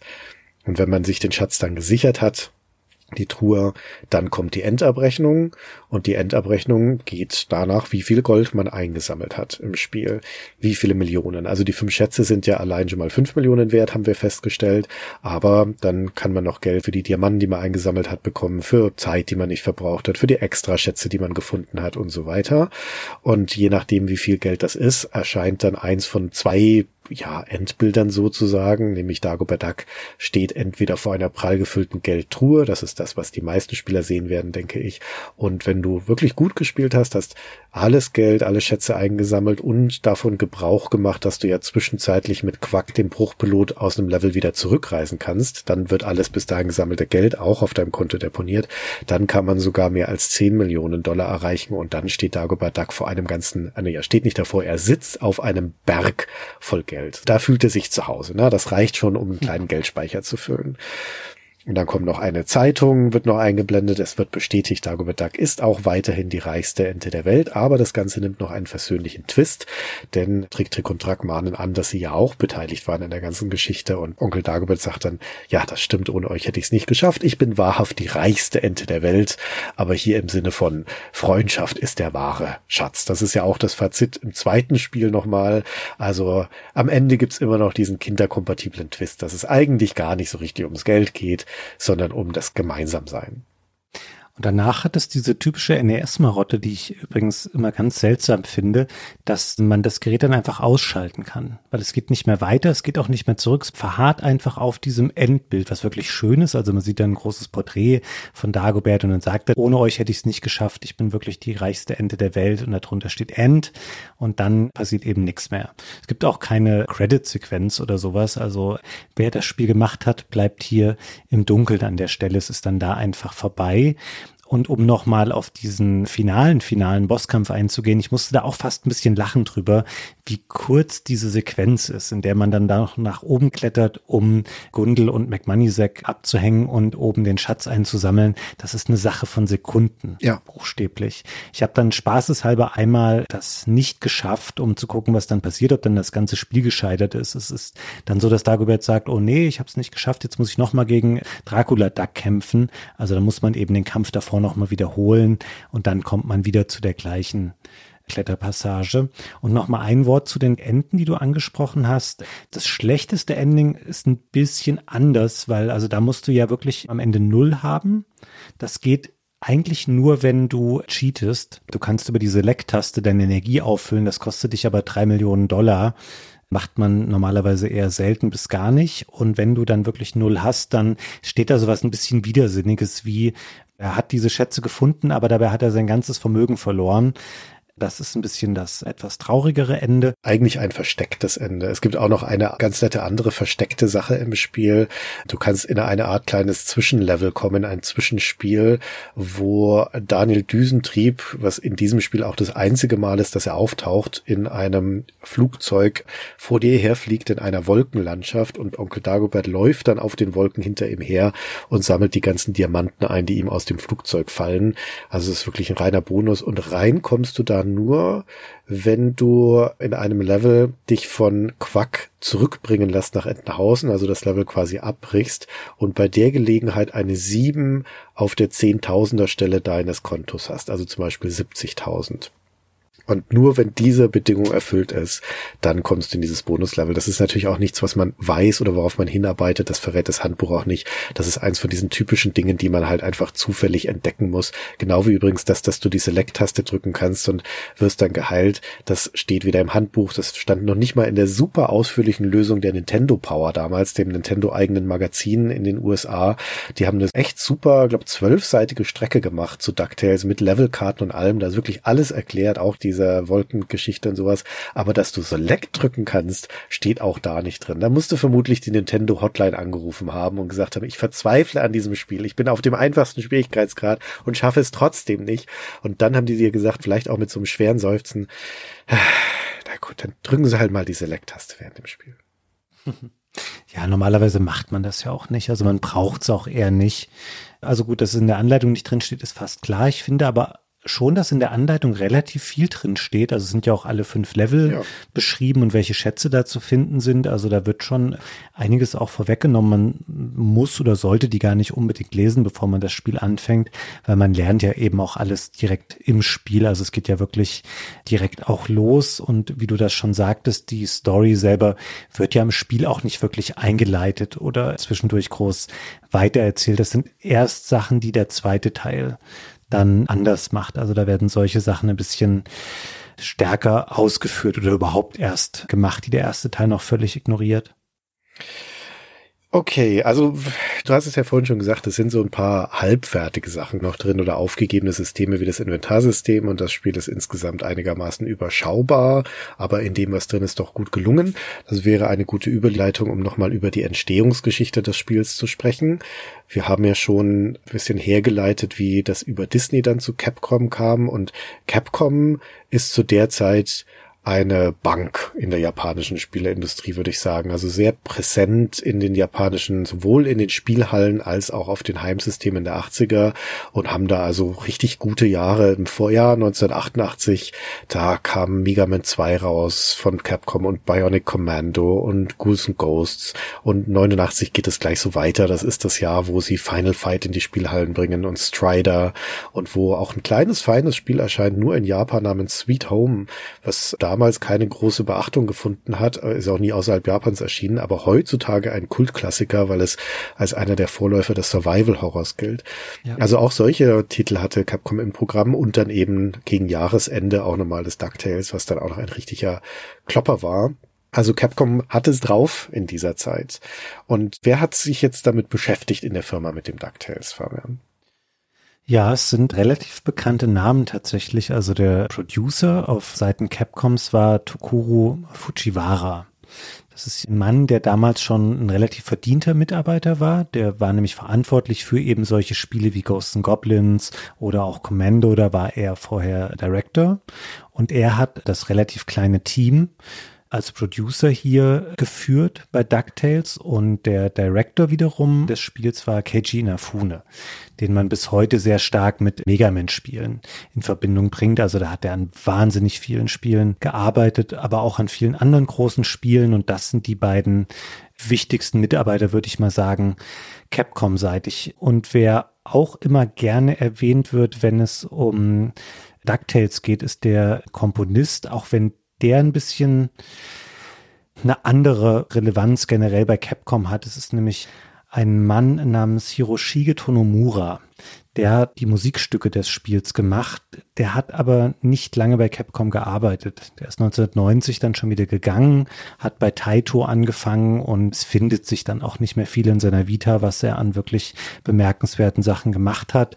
Aber die Musik des Spiels wird immer sehr, sehr gelobt und da vor allem der Mondlevel, den habe ich schon mal in einer der Musikfolgen von Stay Forever vorgestellt und ich finde auch nach wie vor, ich habe diese Musiken jetzt so oft gehört, weil das Spiel ist so kurz, dass man es ja mehrfach durchspielt. Das heißt, du hörst auch jedes Musikstück häufig und dieses Mondthema, das sticht schon immer heraus. Wir können uns einmal kurz nochmal an der Stelle zur Auffrischung anhören, wie das eigentlich klingt.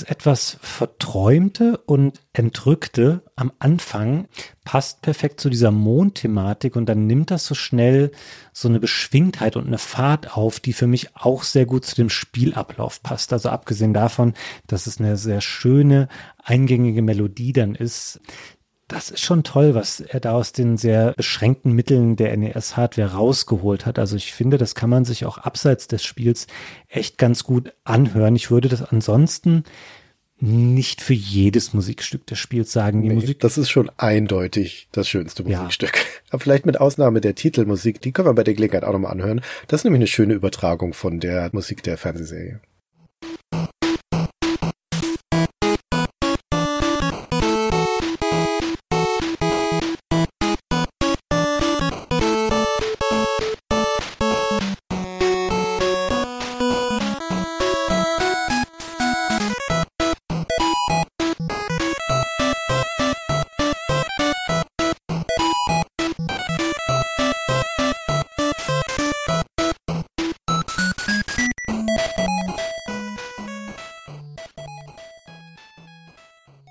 Ja, auch hier sehr schön aufgefangen in 8-Bit. Die anderen Musikstücke passen jeweils ganz gut zu ihren Settings und wirken da nicht fehl am Platze, aber könnte jetzt auch aus dem Gedächtnis, obwohl ich es gerade so häufig gespielt habe, ich habe sofort natürlich die Titelmelodie und das Mondthema parat, die anderen nicht so sehr. Das sind typische nette Musikstücke, aber dieses Stück fällt schon raus. Würdest du das auch sagen, dass das Mondthema für dich das Highlight darstellt? Ja, absolut. Ja, ja, ganz klar. Der Rest, der ist gefällig. Das sind nette Melodien, aber da ist jetzt nichts dabei, was groß im Ohr bleibt. Aber das ist wirklich so ein Stück Videospielgeschichte mittlerweile. Und das wurde sogar in dem Reboot der TV-Serie vor einigen Jahren noch ein, zwei Mal verbaut. Also so Variationen dieses Mondthemas an thematisch passenden Stellen könnt ihr hören, wenn ihr euch mal die aktuelle, also halbwegs noch aktuelle TV-Serie DuckTales anschaut. Oder wenn ihr unsere Musikfolge anhört, wo Fabian das vorgestellt hat, weil da haben wir das auch kurz eingesprochen. Auch das, ich weiß nicht mehr, welche das war, aber es war eine sehr gute offensichtlich, wenn dieses Musikstück drin vorkam.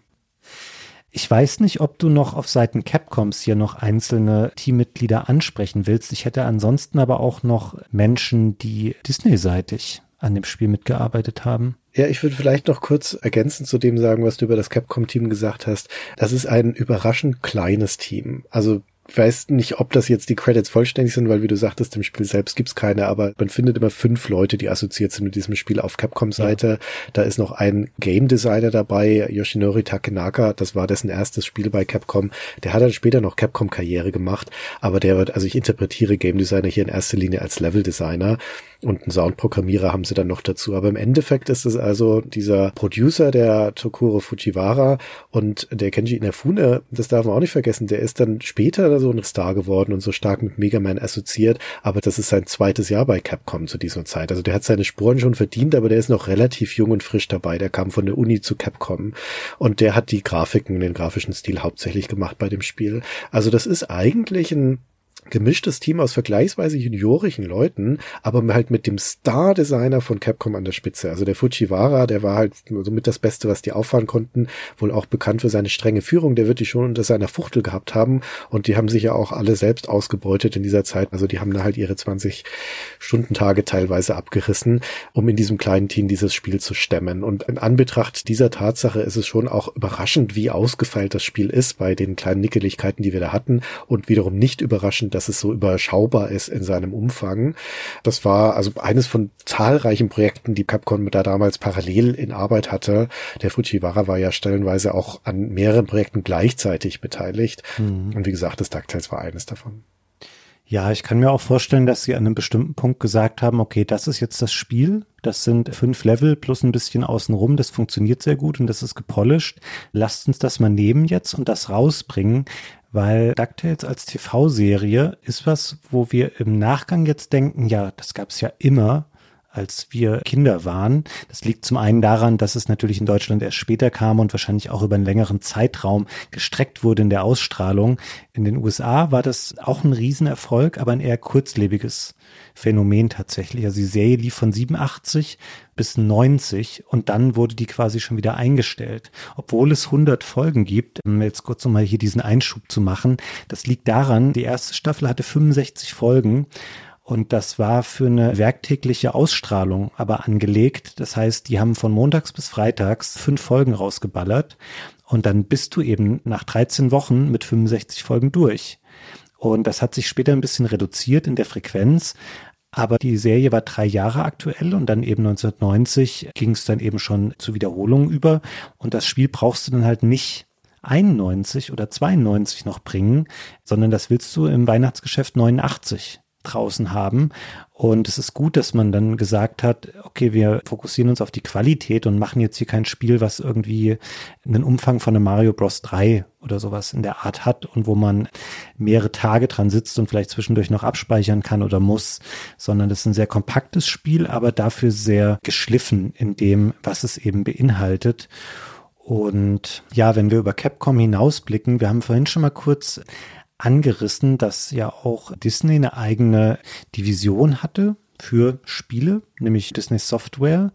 Und dieser Bereich, der sich mit den Konsolenspielen befasste, der war da eher so eine betreuende Instanz. Also als Producer Capcom-seitig gibt es zwei Menschen, die dem DuckTales hier zugeordnet sind, nämlich ein Mann namens David Mulick und eine Frau namens Darlene Lacey. Die hieß damals noch Darlene Weddington und jetzt eben Darlene Lacey und über sie kann man auch noch viel nachlesen. Sie hat eine eigene Webseite, die heute noch aktiv ist und die beiden waren da eben Producer. Die waren beide noch nicht lang zu der Zeit bei Disney, der Mulick seit 1987 und Lacey tatsächlich erst seit 1989, aber sie war relativ erfahren schon im Bereich Videospiele. Die hatte auch als Designerin Anfang der 80er an Dragon's Lair schon mitgearbeitet. Und die fanden das beide, wenn man sich Interviews mit ihnen anschaut, wohl recht toll damals zu arbeiten, weil sie sagten, dass Disney Software zu der Zeit so ein bisschen der erste ernsthafte Versuch war, da wirklich gute Sachen mit Videospielen zu machen und sie konnten dabei sein, das aufzubauen. Und das war dann so ein bisschen so, dass quasi, die haben am Anfang die ganzen Capcom-Leute einmal in die USA geholt, haben den Disney nahegebracht, die Kultur, die haben die mit nach Disneyland genommen. Und dann gab es natürlich auch einen regelmäßigen Austausch mit all den Schwierigkeiten, die du damals oder den Herausforderungen, die du damals noch hattest, weil die waren in einer ganz anderen Zeitzone und einmal ein paar tausend Kilometer entfernt oder ein paar tausend Meilen entfernt. Dann hat Disney denen immer Skripte geschickt oder Zeichnungen und ähnliche Sachen, damit die eben den Stil der Vorlage treffen konnten. Und Capcom hat dann wiederum zurück spielbare Versionen geschickt und eben um Feedback gebeten, wie das Spiel ihnen gefällt und was sie vielleicht noch anders machen sollen. Es gab dann auch noch Änderungen die Disney hatte, zum Beispiel in dem Transsilvanien-Level, da waren ursprünglich mal Kreuze auf Särgen, die dort aufgestellt sind. Das hat man natürlich rausgenommen. Da steht RIP jetzt drauf im fertigen Spiel. Und bei Disney selber wurden auch die Texte geschrieben. Also es gibt ja nicht viele Texte im Spiel, aber es gibt so kurze ja. Snippets, die Figürchen aufsagen. Und da war Disney auch sehr hinterher, dass da eben genau der Ton der Vorlage getroffen wird und dass da bloß nichts gesagt wird, was nicht zu den Figuren passt oder was generell nicht zur Tonalität von Disney passt. Da hat auch Lacey mit dran gearbeitet an diesen kurzen Textchen. Und es ist auch so, das war mir zum Beispiel auch nicht klar, die Gegner im Spiel sterben auch nicht. Also wenn man auf die draufspringt mit dem Pogo-Stick, dann werden die quasi aus dem Bildschirm gehauen. Die leben aber natürlich weiter, denn niemand wird durch Dagobert Duck zu Tode kommen. Das war auch ein ganz wichtiges Merkmal für die Disney-Leute. Und ja, so hat eben quasi diese Zusammenarbeit damals stattgefunden. Und ich glaube schon, dass das auch gut war und dass man am fertigen Spiel auch erkennt, okay, hier wurde wirklich mit Liebe an einer großen und damals auch sehr wichtigen Lizenz gearbeitet. Und ich denke, dass man das nicht komplett ignorieren sollte, dass das Spiel eben auch bei Disney mit entstanden ist oder geprägt wurde durch diese Menschen, die damit daran gearbeitet haben. Also die hießen damals übrigens nicht offiziell Producer, diese Bezeichnung gab es noch gar nicht. Aber ähm, im Grunde haben die diesen Job wahrgenommen und haben eben versucht, zusammen in Absprache mit Capcom hier was Schönes auf die Beine zu stellen, was ja dann auch so gut funktioniert hat, dass sie in der gleichen Konstellation noch weitere Disney-Spiele fürs NES gemacht haben. Es trifft diesen Stil der Vorlage sehr gut. Und es trifft es vor allen Dingen auch in den Charakterzeichnungen. Das DuckTales ist ja auch eine Slapstick-Serie. Da passieren ja viele cartoonige Sachen. Und das findet sich hier im Spiel auch wieder. Es gibt diese schöne Animation, wenn Onkel Dagobert mit seinem Spazierstock gegen irgendetwas schlägt und wenn er da gegen einen Stein schlägt oder gegen eine Wand, die sich nicht bewegen lässt, dann ist er so kurz geschockt. so eine schöne Schockanimation, wo ihm seine Augen hervortreten. Oder, was mir auch besonders gut gefällt, auch weil es eine schöne Mechanik ist, im Himalaya, das ist übrigens auch ein wirklich schönes Level, das mir grafisch sehr gut gefällt. Das hat diesen blauen Himmel, in den weiße Wolken reingetupft sind und der Schnee ist wie mit der Sahnetülle auf die Landschaft gespritzt und du hast Eisflächen und Eissäulen und sowas und fröhlich umherbuddelnde Schneehasen, die da rumspringen. Und hier wird die Pogo-Mechanik, also diese Stabsprungmechanik ein bisschen konterkariert, weil wenn Onkel Dagobert da im Schnee landet, dann versinkt er da drin mit dem Pogo-Stab, da kann er also nicht abspringen und landet dann auf dem Schnabel. Ja, also er stürzt dann da so auf den Boden Boden. Und auch das ist eine wirklich nette Slapstick-Animation. Gefällt mir also auch schön, dass hier mal mit der Spielemechanik ein bisschen gespielt wird, ja, und der Spieler sich da auf was Neues einstellen muss. Also insgesamt ist es gerade in den Limitierungen des NES, wir haben ja da noch nicht so viele Farben auf dem Bildschirm zum Beispiel. Die Sprites können maximal zwölf Farben haben, die Hintergründe maximal 13. Das ist natürlich schon alles noch eine einfachere Zeit, aber für ein NES-Spiel sieht das sehr, sehr gut aus, sowohl in seinen Hintergründen als auch in der Gestaltung der Sprites, aber vor allen Dingen eben auch in den den Animationen und in der Abwechslung und der Detailverliebtheit. Ja, da ist nicht viel drin in dem Spiel, aber zum Beispiel, ich weiß nicht, ob es dir bewusst aufgefallen ist, Fabian, aber es gibt ja wiederkehrende Elemente, wie zum Beispiel die Kletterseile und die sind in jedem Level anders. Das sind ja. Lianen im Amazonas und Seile im Geisterhaus und Ketten in den Minen und so. Das hätte man auch genauso gut überall gleich lassen können, aber ich finde das einfach so einen netten Touch, dass die auch überall an das Level angepasst sind. Ja, du hättest auch überall theoretisch Bienen oder Fledermäuse verbauen können. Also gerade Ja. Fledermäuse ist auch so ein Gegnertyp, der in vielen Spielen inflationär verwendet wird. Und das haben die aber nicht gemacht. Die haben wirklich versucht, überall so individuelle Noten reinzupacken und Antagonisten da reinzustellen. Also klar, es gibt mal, ich glaube, die fleischfressenden Pflanzen zum Beispiel, die tauchen in mehreren Leveln auf. Richtig. Aber du denkst schon, ah, okay, ich bin hier an einem neuen Ort und da erwartet mich auch was Neues. Und da haben die wirklich viel Mühe reingesteckt, dass das wirklich wirkt wie fünf verschiedene Orte, die du hier eben besuchst. Also das ist nicht selbstverständlich. Und ich stimme dir zu, das Spiel sieht hübsch aus. Dagobert übrigens überwiegend hier in Rot gekleidet. Das ist mir zunächst gar nicht als ungewöhnlich aufgefallen, aber normalerweise ist sein Frack eher blau, ein bisschen dominanter. Das haben sie hier in Rot geändert, damit er sich besser von den teilweise etwas dunklen Hintergründen abhebt. Deswegen hier das Outfit ein bisschen angepasst, aber du erkennst all diese Bildschirm Figuren. hat er wieder seinen blauen Frack an. Da haben sie es dann richtig. Das stimmt, aber gerade die bekannten Figürchen, die erkennst du sehr, sehr gut wieder. Also auch einen Quack, das sind ja teilweise auch wirklich Eigenschöpfungen, die erst durch DuckTales zum Leben erweckt wurden. Also klar, so was wie Dagobert, der stammt aus den 40ern, Tick, Trick und Track sind sogar noch ein bisschen älter. Aber Frieda oder Quack oder Babaduck, das sind ja Figuren, die wirklich durch DuckTales erst kreiert wurden und die sind sehr, sehr schön hier im Spiel umgesetzt. Und das hat natürlich auch diese typische Zeitlosigkeit von 8-Bit-Pixel-Grafik. Also das sieht heute immer noch genauso schön aus. Es hat allerdings auch ähnliche Schwächen wie viele NES-Spieler. Also wenn da viel auf dem Bildschirm sich bewegt, dann flackert es dann und wann mal ein bisschen und die Bildrate bricht auch schon mal ein. Nicht so, dass man denkt, na, das kann man jetzt nicht mehr so gut spielen, weil es gibt auch nicht so viele Abschnitte, wo man zum Beispiel in Abgründe fallen kann. Aber hier und da kann das schon mal passieren, zum Beispiel im anfangs erwähnten Amazonas-Abschnitt, dann stört es schon ein bisschen. Aber das sind eben die Einschränkungen, die du damals auf dem NES in Kauf nehmen musst, sonst fällt hier nicht überbordend negativ auf. Und das war ja letztendlich auch für beide Seiten, also für Disney und für Capcom, ein sehr erfolgreiches Spiel. Also es hat sich allein in der NES-Version ungefähr 1.700.000 Mal verkauft, was ein sehr ordentlicher Erfolg ist. Für Capcom war es das erfolgreichste Spiel auf dem NES seiner Zeit. Und es kam ja dann auch noch eine Gameboy-Variante, die sich auch nochmal über eine Million Mal verkauft hat. Also unterm Strich ein sehr erfolgreiches Spiel für Capcom. Und das hat diese Zusammenarbeit zementiert zwischen Disney und Capcom, die sich ja dann bis weit in die 90er Jahre zieht und die dann jetzt auch so richtig loslegt. Disney lizenziert ja an unterschiedliche Partner in dieser Zeit. Wir haben in unserer Quackshot-Episode schon drüber gesprochen, dass ja Sega sich auch eine Disney-Lizenz sichert und zwar für die hauseigenen Sega-Systeme. Also natürlich vor allen Dingen für das Mega Drive, aber auch fürs Master-System und damit dann so schöne Sachen macht wie Quackshot und Castles of Illusion und so weiter.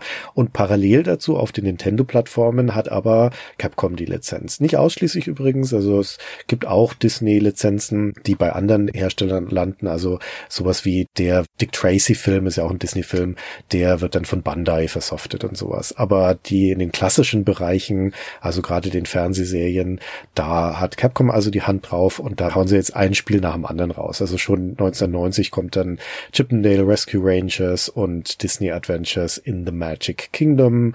1991 machen sie dann Umsetzungen zu Tailspin, das ist bei uns in Deutschland Captain Baloo und zu Ariel die Meerjungfrau und Mickey's Dangerous Chase für den Game Boy und so weiter. Und das ist auch eine ganz bizarre Situation, dass halt gerade die Disney-Lizenzen hier für unterschiedliche Plattformen bei unterschiedlichen Firmen liegen und deswegen auch Spiele zu den gleichen Lizenzen auf den Plattformen unterschiedlich sind. Also Captain Baloo Spiel zum Beispiel gibt's auch eins für Sega-Plattformen, das kommt dann über Sega, ist ein ganz anderes Spiel. Zu Ariel die Meerjungfrau gibt's zwei verschiedene Spiele, eins für die Nintendo-Plattform über Capcom, eins von Sega für Mega Drive und Aladdin ist, glaube ich, das bekannteste Beispiel. Da gibt's ja, Ja. zwei auf ihre Weise sehr, sehr gute Spiele für die unterschiedlichen Plattformen. Das liegt eben daran, dass Disney da halt einfach nach dem Motto Teile und Herrsche die Lizenzen in verschiedene Hände legt. Und bei Capcom entsteht dann mit einigem zeitlichen Abstand und nochmal für das NES auch der jetzt schon mehrmals erwähnte Nachfolger DuckTales 2, der dann tatsächlich erst 1993 rauskommt. Ja, das ist wirklich komisch. Weil du sagtest vorhin schon mal, wie alt das NES war, als DuckTales erschien. Und wenn wir ins Jahr 1993 gehen, da ist das NES in Europa sieben Jahre alt, in den USA acht Und in Japan, wenn wir hier auf das Famicom schauen, sind das zehn Jahre. Mhm. Das ist aus heutiger Sicht relativ unglaublich. Das wäre so, wie wenn du heute noch ein spätes PlayStation 3 Spiel veröffentlichen würdest, so ungefähr. Also eine richtig alte Plattform, die auch Nintendo selber zu der Zeit kaum noch bespielt. Also klar, da erscheint noch mal ein echtes Highlight wie Kirby's Adventure, das ich mit Gunnar mal besprochen habe bei Super Stay Forever. Aber sonst vielleicht von Nintendo noch ein Tetris 2 oder sowas. Und dann kommt Capcom um die Ecke und macht DuckTales 2 für das NES. Und das ist für sich genommen. Ich habe das auch jetzt noch mal durchgespielt. Das kannte ich so gut wie gar nicht inhaltlich. Aber das ist schon auch ein sehr, sehr gutes Spiel. Weil im Grunde, wenn man sich's anschaut, sieht es erstmal gleich aus zum Vorgänger, was natürlich vier Jahre später dann nicht mehr so doll ist, aber heutzutage auch keine richtige Rolle dann mehr spielt aber es ist technisch ein bisschen optimiert, also es flackert weniger. Der Pogo-Sprung ist jetzt einfacher, weil du nicht mehr nach unten drücken musst, sondern nur noch die B-Taste. Du kannst Daniel Düsentrieb treffen in ein paar Levels, dann bekommst du Upgrades und kannst dadurch bestimmte Objekte bewegen oder zerstören. In den fünf Leveln gibt es noch optionale Kartenteile und wenn du die alle findest, dann schaltest du noch einen zusätzlichen Abschnitt frei. Du kannst Level jetzt erneut spielen. Das geht auch in DuckTales 1 nicht, außer, wir sagten es vorhin schon, bei Transsilvanien ist es ja durch die Story oder durch den Aufbau des Spiels bedingt. Aber ansonsten, wenn Level einmal abgeschlossen ist, dann kannst du den nicht nochmal anwählen und nicht nochmal spielen. Das ist hier jetzt Teil des Spiels im zweiten Teil, weil du eben mit neuen Fähigkeiten dann auch neue Sachen finden kannst. Es gibt einen Shop, in dem du zwischen den Leveln einkaufen kannst und dadurch hast du endlich auch eine spielmechanische Funktion für das ganze Geld, was du sammelst, die darüber hinausgeht, dass du einmal einen Wegzoll bezahlst und den Abspann veränderst, sondern du kannst dir in diesem Shop extra Leben kaufen oder eben wieder so eine Energieerweiterung. Also das ist ein sehr, sehr rundes Spiel. Das macht Spaß. Es gibt mehr Dialoge. Es hat mir eigentlich genauso gut gefallen, würde ich sagen, wie der erste Teil aber es ist heutzutage verhältnismäßig unbekannt. Es hat sich auch nicht annähernd so gut verkauft wie das erste DuckTales und heutzutage kannst du dir das guten Gewissens auch kaum noch kaufen, wenn du es inklusive Originalverpackung haben willst, weil dann bist du locker einen dreistelligen Betrag los in dem gerade recht schwierigen Konsolen-Retromarkt, den wir haben. Und das ist bedauerlich, weil es wirklich auch ein schönes Spiel ist. Und auch das wurde dann nochmal für den Gameboy portiert. Und ich kann dazu auch kurz noch ein paar Worte verlieren, weil ich sagte es, glaube ich, ganz am Anfang, dass ich das erste DuckTales eher auf dem Gameboy gespielt habe, weil dadurch, dass der Gameboy portabel war, war das für mich nochmal was anderes als jetzt ein Amiga zum Beispiel, weil du eben überall damit spielen konntest und ich kenne die Gameboy-Version von DuckTales gut und die ist nicht einfach nur, ja, noch mal ein bisschen technisch runtergedampft, irgendwie auf den Gameboy portiert, sondern die haben da sehr viele Anpassungen vorgenommen. Der Bildausschnitt ist ein bisschen kleiner, weil die wollten große Figuren haben, auch auf dem Gameboy und deswegen sieht es auf dem Gameboy auch schön aus. Aber du siehst nicht so viel von der Umgebung und deswegen haben sie die Level hier und da umgebaut. Die Gegner respawnen nicht mehr ständig und du kannst es auch auf dem Gameboy sehr, sehr gut beherrschen. Der einzige Nachteil ist, dass es noch stärker ruckelt und dass die Musik nicht mehr so doll ist. Also da werden häufig Soundeffekte mit über die Musikkanäle ausgegeben und dann zerhackt es ein bisschen die Musikstücke. Da muss man heute ein bisschen nachsichtig sein, aber ansonsten beide DuckTales-Spiele auch auf dem Gameboy gut. Aber ich vermute mal, dass auch der zweite Teil auf dem Gameboy wahrscheinlich kein so riesen Hit mehr war und auf dem NES dann eben schon gleich gar nicht mehr, weil ja, ich weiß nicht, ob das irgendwelche noch offenen Verpflichtungen waren gegenüber Disney, die man da noch zu erfüllen hatte, aber sie hätten ja locker sagen können, hey, wir gehen damit auf Super Nintendo, weil im gleichen Jahr gab es ja schon zum Beispiel Capcoms Aladdin für Super Nintendo. War vielleicht ein bisschen verschenkt. Ich weiß nicht, hast du DuckTales 2 jetzt auch nochmal gespielt? Ja, ich habe es auch nochmal gespielt und es ist eine konsequente Weiterentwicklung des ersten Teils. Also es ist für mich ein großes Mysterium, warum sie das nicht gleich nachgelegt haben.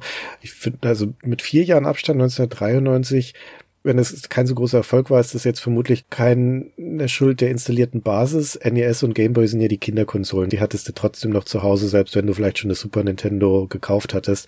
Aber die DuckTales war halt einfach schon durch als Thema. Die Serie schon lange aus dem Fernsehen verschwunden, nicht mehr so präsent. Ich nehme eher an, dass das einfach dann schon aus der Zeit gefallen war.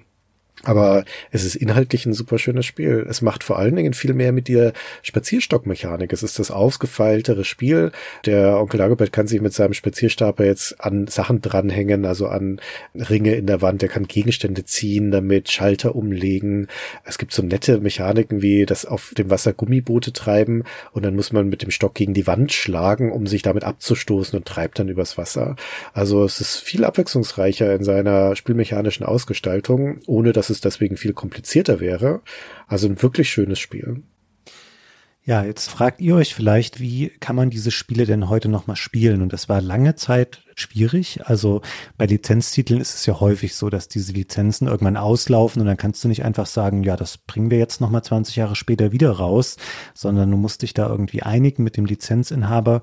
Capcom hat es gemacht und hat 2017 eine ganz schöne Spielesammlung veröffentlicht, nämlich die Disney Afternoon Collection. Die gibt's für PC, PlayStation 4 und Xbox One. Und ich habe jetzt übrigens erst verstanden, Christian, dass Disney Afternoon, das ist die US-Bezeichnung für das, was bei uns der Disney Club war. Deswegen heißt diese ah, Spielesammlung okay. so. Ja, das wusste ich gar nicht. Und da sind sechs von den acht Disney Capcom Spielen drin, die sie für das NES gemacht haben. Du hast vorhin schon mal gesagt, dass es dann auch Chip und Chap gab. Also im englischen Original heißen die Chip and Dale und die Spiele heißen Chip and Dale Rescue Rangers 1 und 2. Die sind da drin und das sind auch beides schöne Spiele. Ein bisschen schneller, das Springen spielt eine noch größere Rolle. Die haben keine Waffen dabei und auch keinen Pogo-Stick. Die können aber viel aufheben und Gegner mit Kisten abwerfen und so. Und lebt ein bisschen auch von dem Gimmick, dass die beiden natürlich so kleine Hörnchen sind und die Umgebungen sind sehr, sehr groß. Also wenn die da durch eine Küche laufen und sowas, das ist ganz putzig. Und du hast natürlich die beiden DuckTales-Spiele da drin. Du hast das Tailspin, was du vorhin schon mal angesprochen hast. Das finde ich fällt raus und es fällt auch ab. Es ist ein horizontaler Shooter, wo du rumfliegst mit dem Flugzeug von Balu, dem Bären. Und es hat eine nette Idee, dass du die Flugrichtung verändern kannst. Also du fliegst nicht immer nur starr nach rechts, sondern kannst auch mal nach links oder oben und unten fliegen. Aber es ist sehr krümelig, würde ich jetzt mal sagen, von der Grafik. Also das Sprite ist sehr, sehr klein. Viele Gegner sind klein. Der Schwierigkeitsgrad ist sehr durchmischt. Also gerade die Bosse sind teilweise super frustrierend. Das würde ich am wenigsten empfehlen. Und was ich tatsächlich gar nicht mehr so auf dem Schirm hatte, ist Darkwing Duck was Teil dieser Spielesammlung ist. Und das ist auch deswegen nochmal spielenswert, weil hier sieht man am deutlichsten noch diese Megaman-Schablone aus der Capcom diese Disney-Spiele dann alle rausgedrückt hat, sage ich jetzt mal. Und Darkwing Duck ist hier wirklich sehr, sehr ähnlich. Also der hat eine Schusswaffe, der sammelt extra Waffen ein, wie Mega Man, die dann begrenzte Munition haben. Es gibt keinen Nahkampf in dem Sinne, sondern du schießt die Gegner aus der Ferne ab. Die Level in ihrem Aufbau sind sehr nah an Mega Man. Das ist ein sehr kompetent gemachtes, gutes 8-Bit-Spiel, vielleicht technisch sogar noch ein bisschen schöner als DuckTales, ist auch später erschienen. Das kam erst 92 raus. Das kann man spielen und deswegen, wenn man sich nochmal diesen Nostalgie-Flash geben will, dieser alten Disney-Spiele. Und du hast vorhin schon mal gesagt, klar, wenn wir über das NES hinausgehen, es gibt eine Vielzahl an guten und schlechten Disney-Spielen der damaligen Zeit. Aber gerade um nochmal dieses NES-Portfolio neu zu erleben, ist diese Collection ganz gut geeignet. Vielleicht sogar besser als die Remastered-Version von DuckTales von 2013. Hast du die nochmal gespielt, Christian? Ja, ich habe sie auch noch mal gespielt. Ich erinnere mich auch noch lose daran, dass ich damals, als die 2010er anging, da wurde es auch so langsam trendy, dass die ersten Remaster kamen und das war, glaube ich, eines der frühesten Remaster, die zumindest auf meinem Radar damals gelandet sind, obwohl ich es damals noch nicht gespielt hatte. Aber ich habe es jetzt noch mal kurz nachgeholt. Das wurde im Auftrag von Capcom produziert von Way Forward, kennt man vielleicht am ehesten als das Shantai Studio was echt sehr schöne Spiele sind. Und das ist kompetent gemacht, das DuckTales Remaster. Das spielt sich flüssig, das sieht nett aus, das hat so eine cartoonige Optik, das hat ganz nette Variationen der Levels. Das ist echt schön, wenn man das Originalspiel kennt, dann hat man hübsche Aha-Momente, wenn die was geändert haben, weil die Levels ansonsten schon sehr nah an den Originalen sind. Aber ich würde es trotzdem nicht empfehlen, denn es hat eine Sache, die es mir sehr vergällt hat. Das wird nämlich ständig unterbrochen, weil es auf einmal eine Story erzählen möchte. Ja. Das hat auch Sprachausgabe und Dialoge und sowas und das ist unglaublich mühsam. Im Amazonas-Level zum Beispiel, da muss man jetzt auf einmal acht Münzen finden und die sind immer so vielleicht 30 Sekunden Gameplay auseinander. Und wenn du eine findest, dann unterbricht jedes Mal das Spiel für den kurzen Dialog, dann muss da Dagobert einen Kommentar dazu abgeben oder per Funk Quack Mhm. kontaktieren und währenddessen kannst du nicht weiterspielen. Du musst es entweder anhören oder ins Menü gehen und die Zwischensequenz überspringen. Und ich weiß nicht, wer sich das ausgedacht hat, aber das macht es unspielbar, das Spiel. Und da sieht man auch nochmal, wie schön das war in seiner Purheit, diese alten NES-Spiele, die einfach entweder nicht den Raum oder nicht den Fokus auf großes Storytelling hatten, sondern die du einfach gespielt hast. Und ich bin Gott froh, dass du in DuckTales nicht viele Dialoge wegklicken musst. Es nervt schon, die zwei Zeilen immer wegzuklicken, wenn du mit Tick, Trick oder Track sprichst.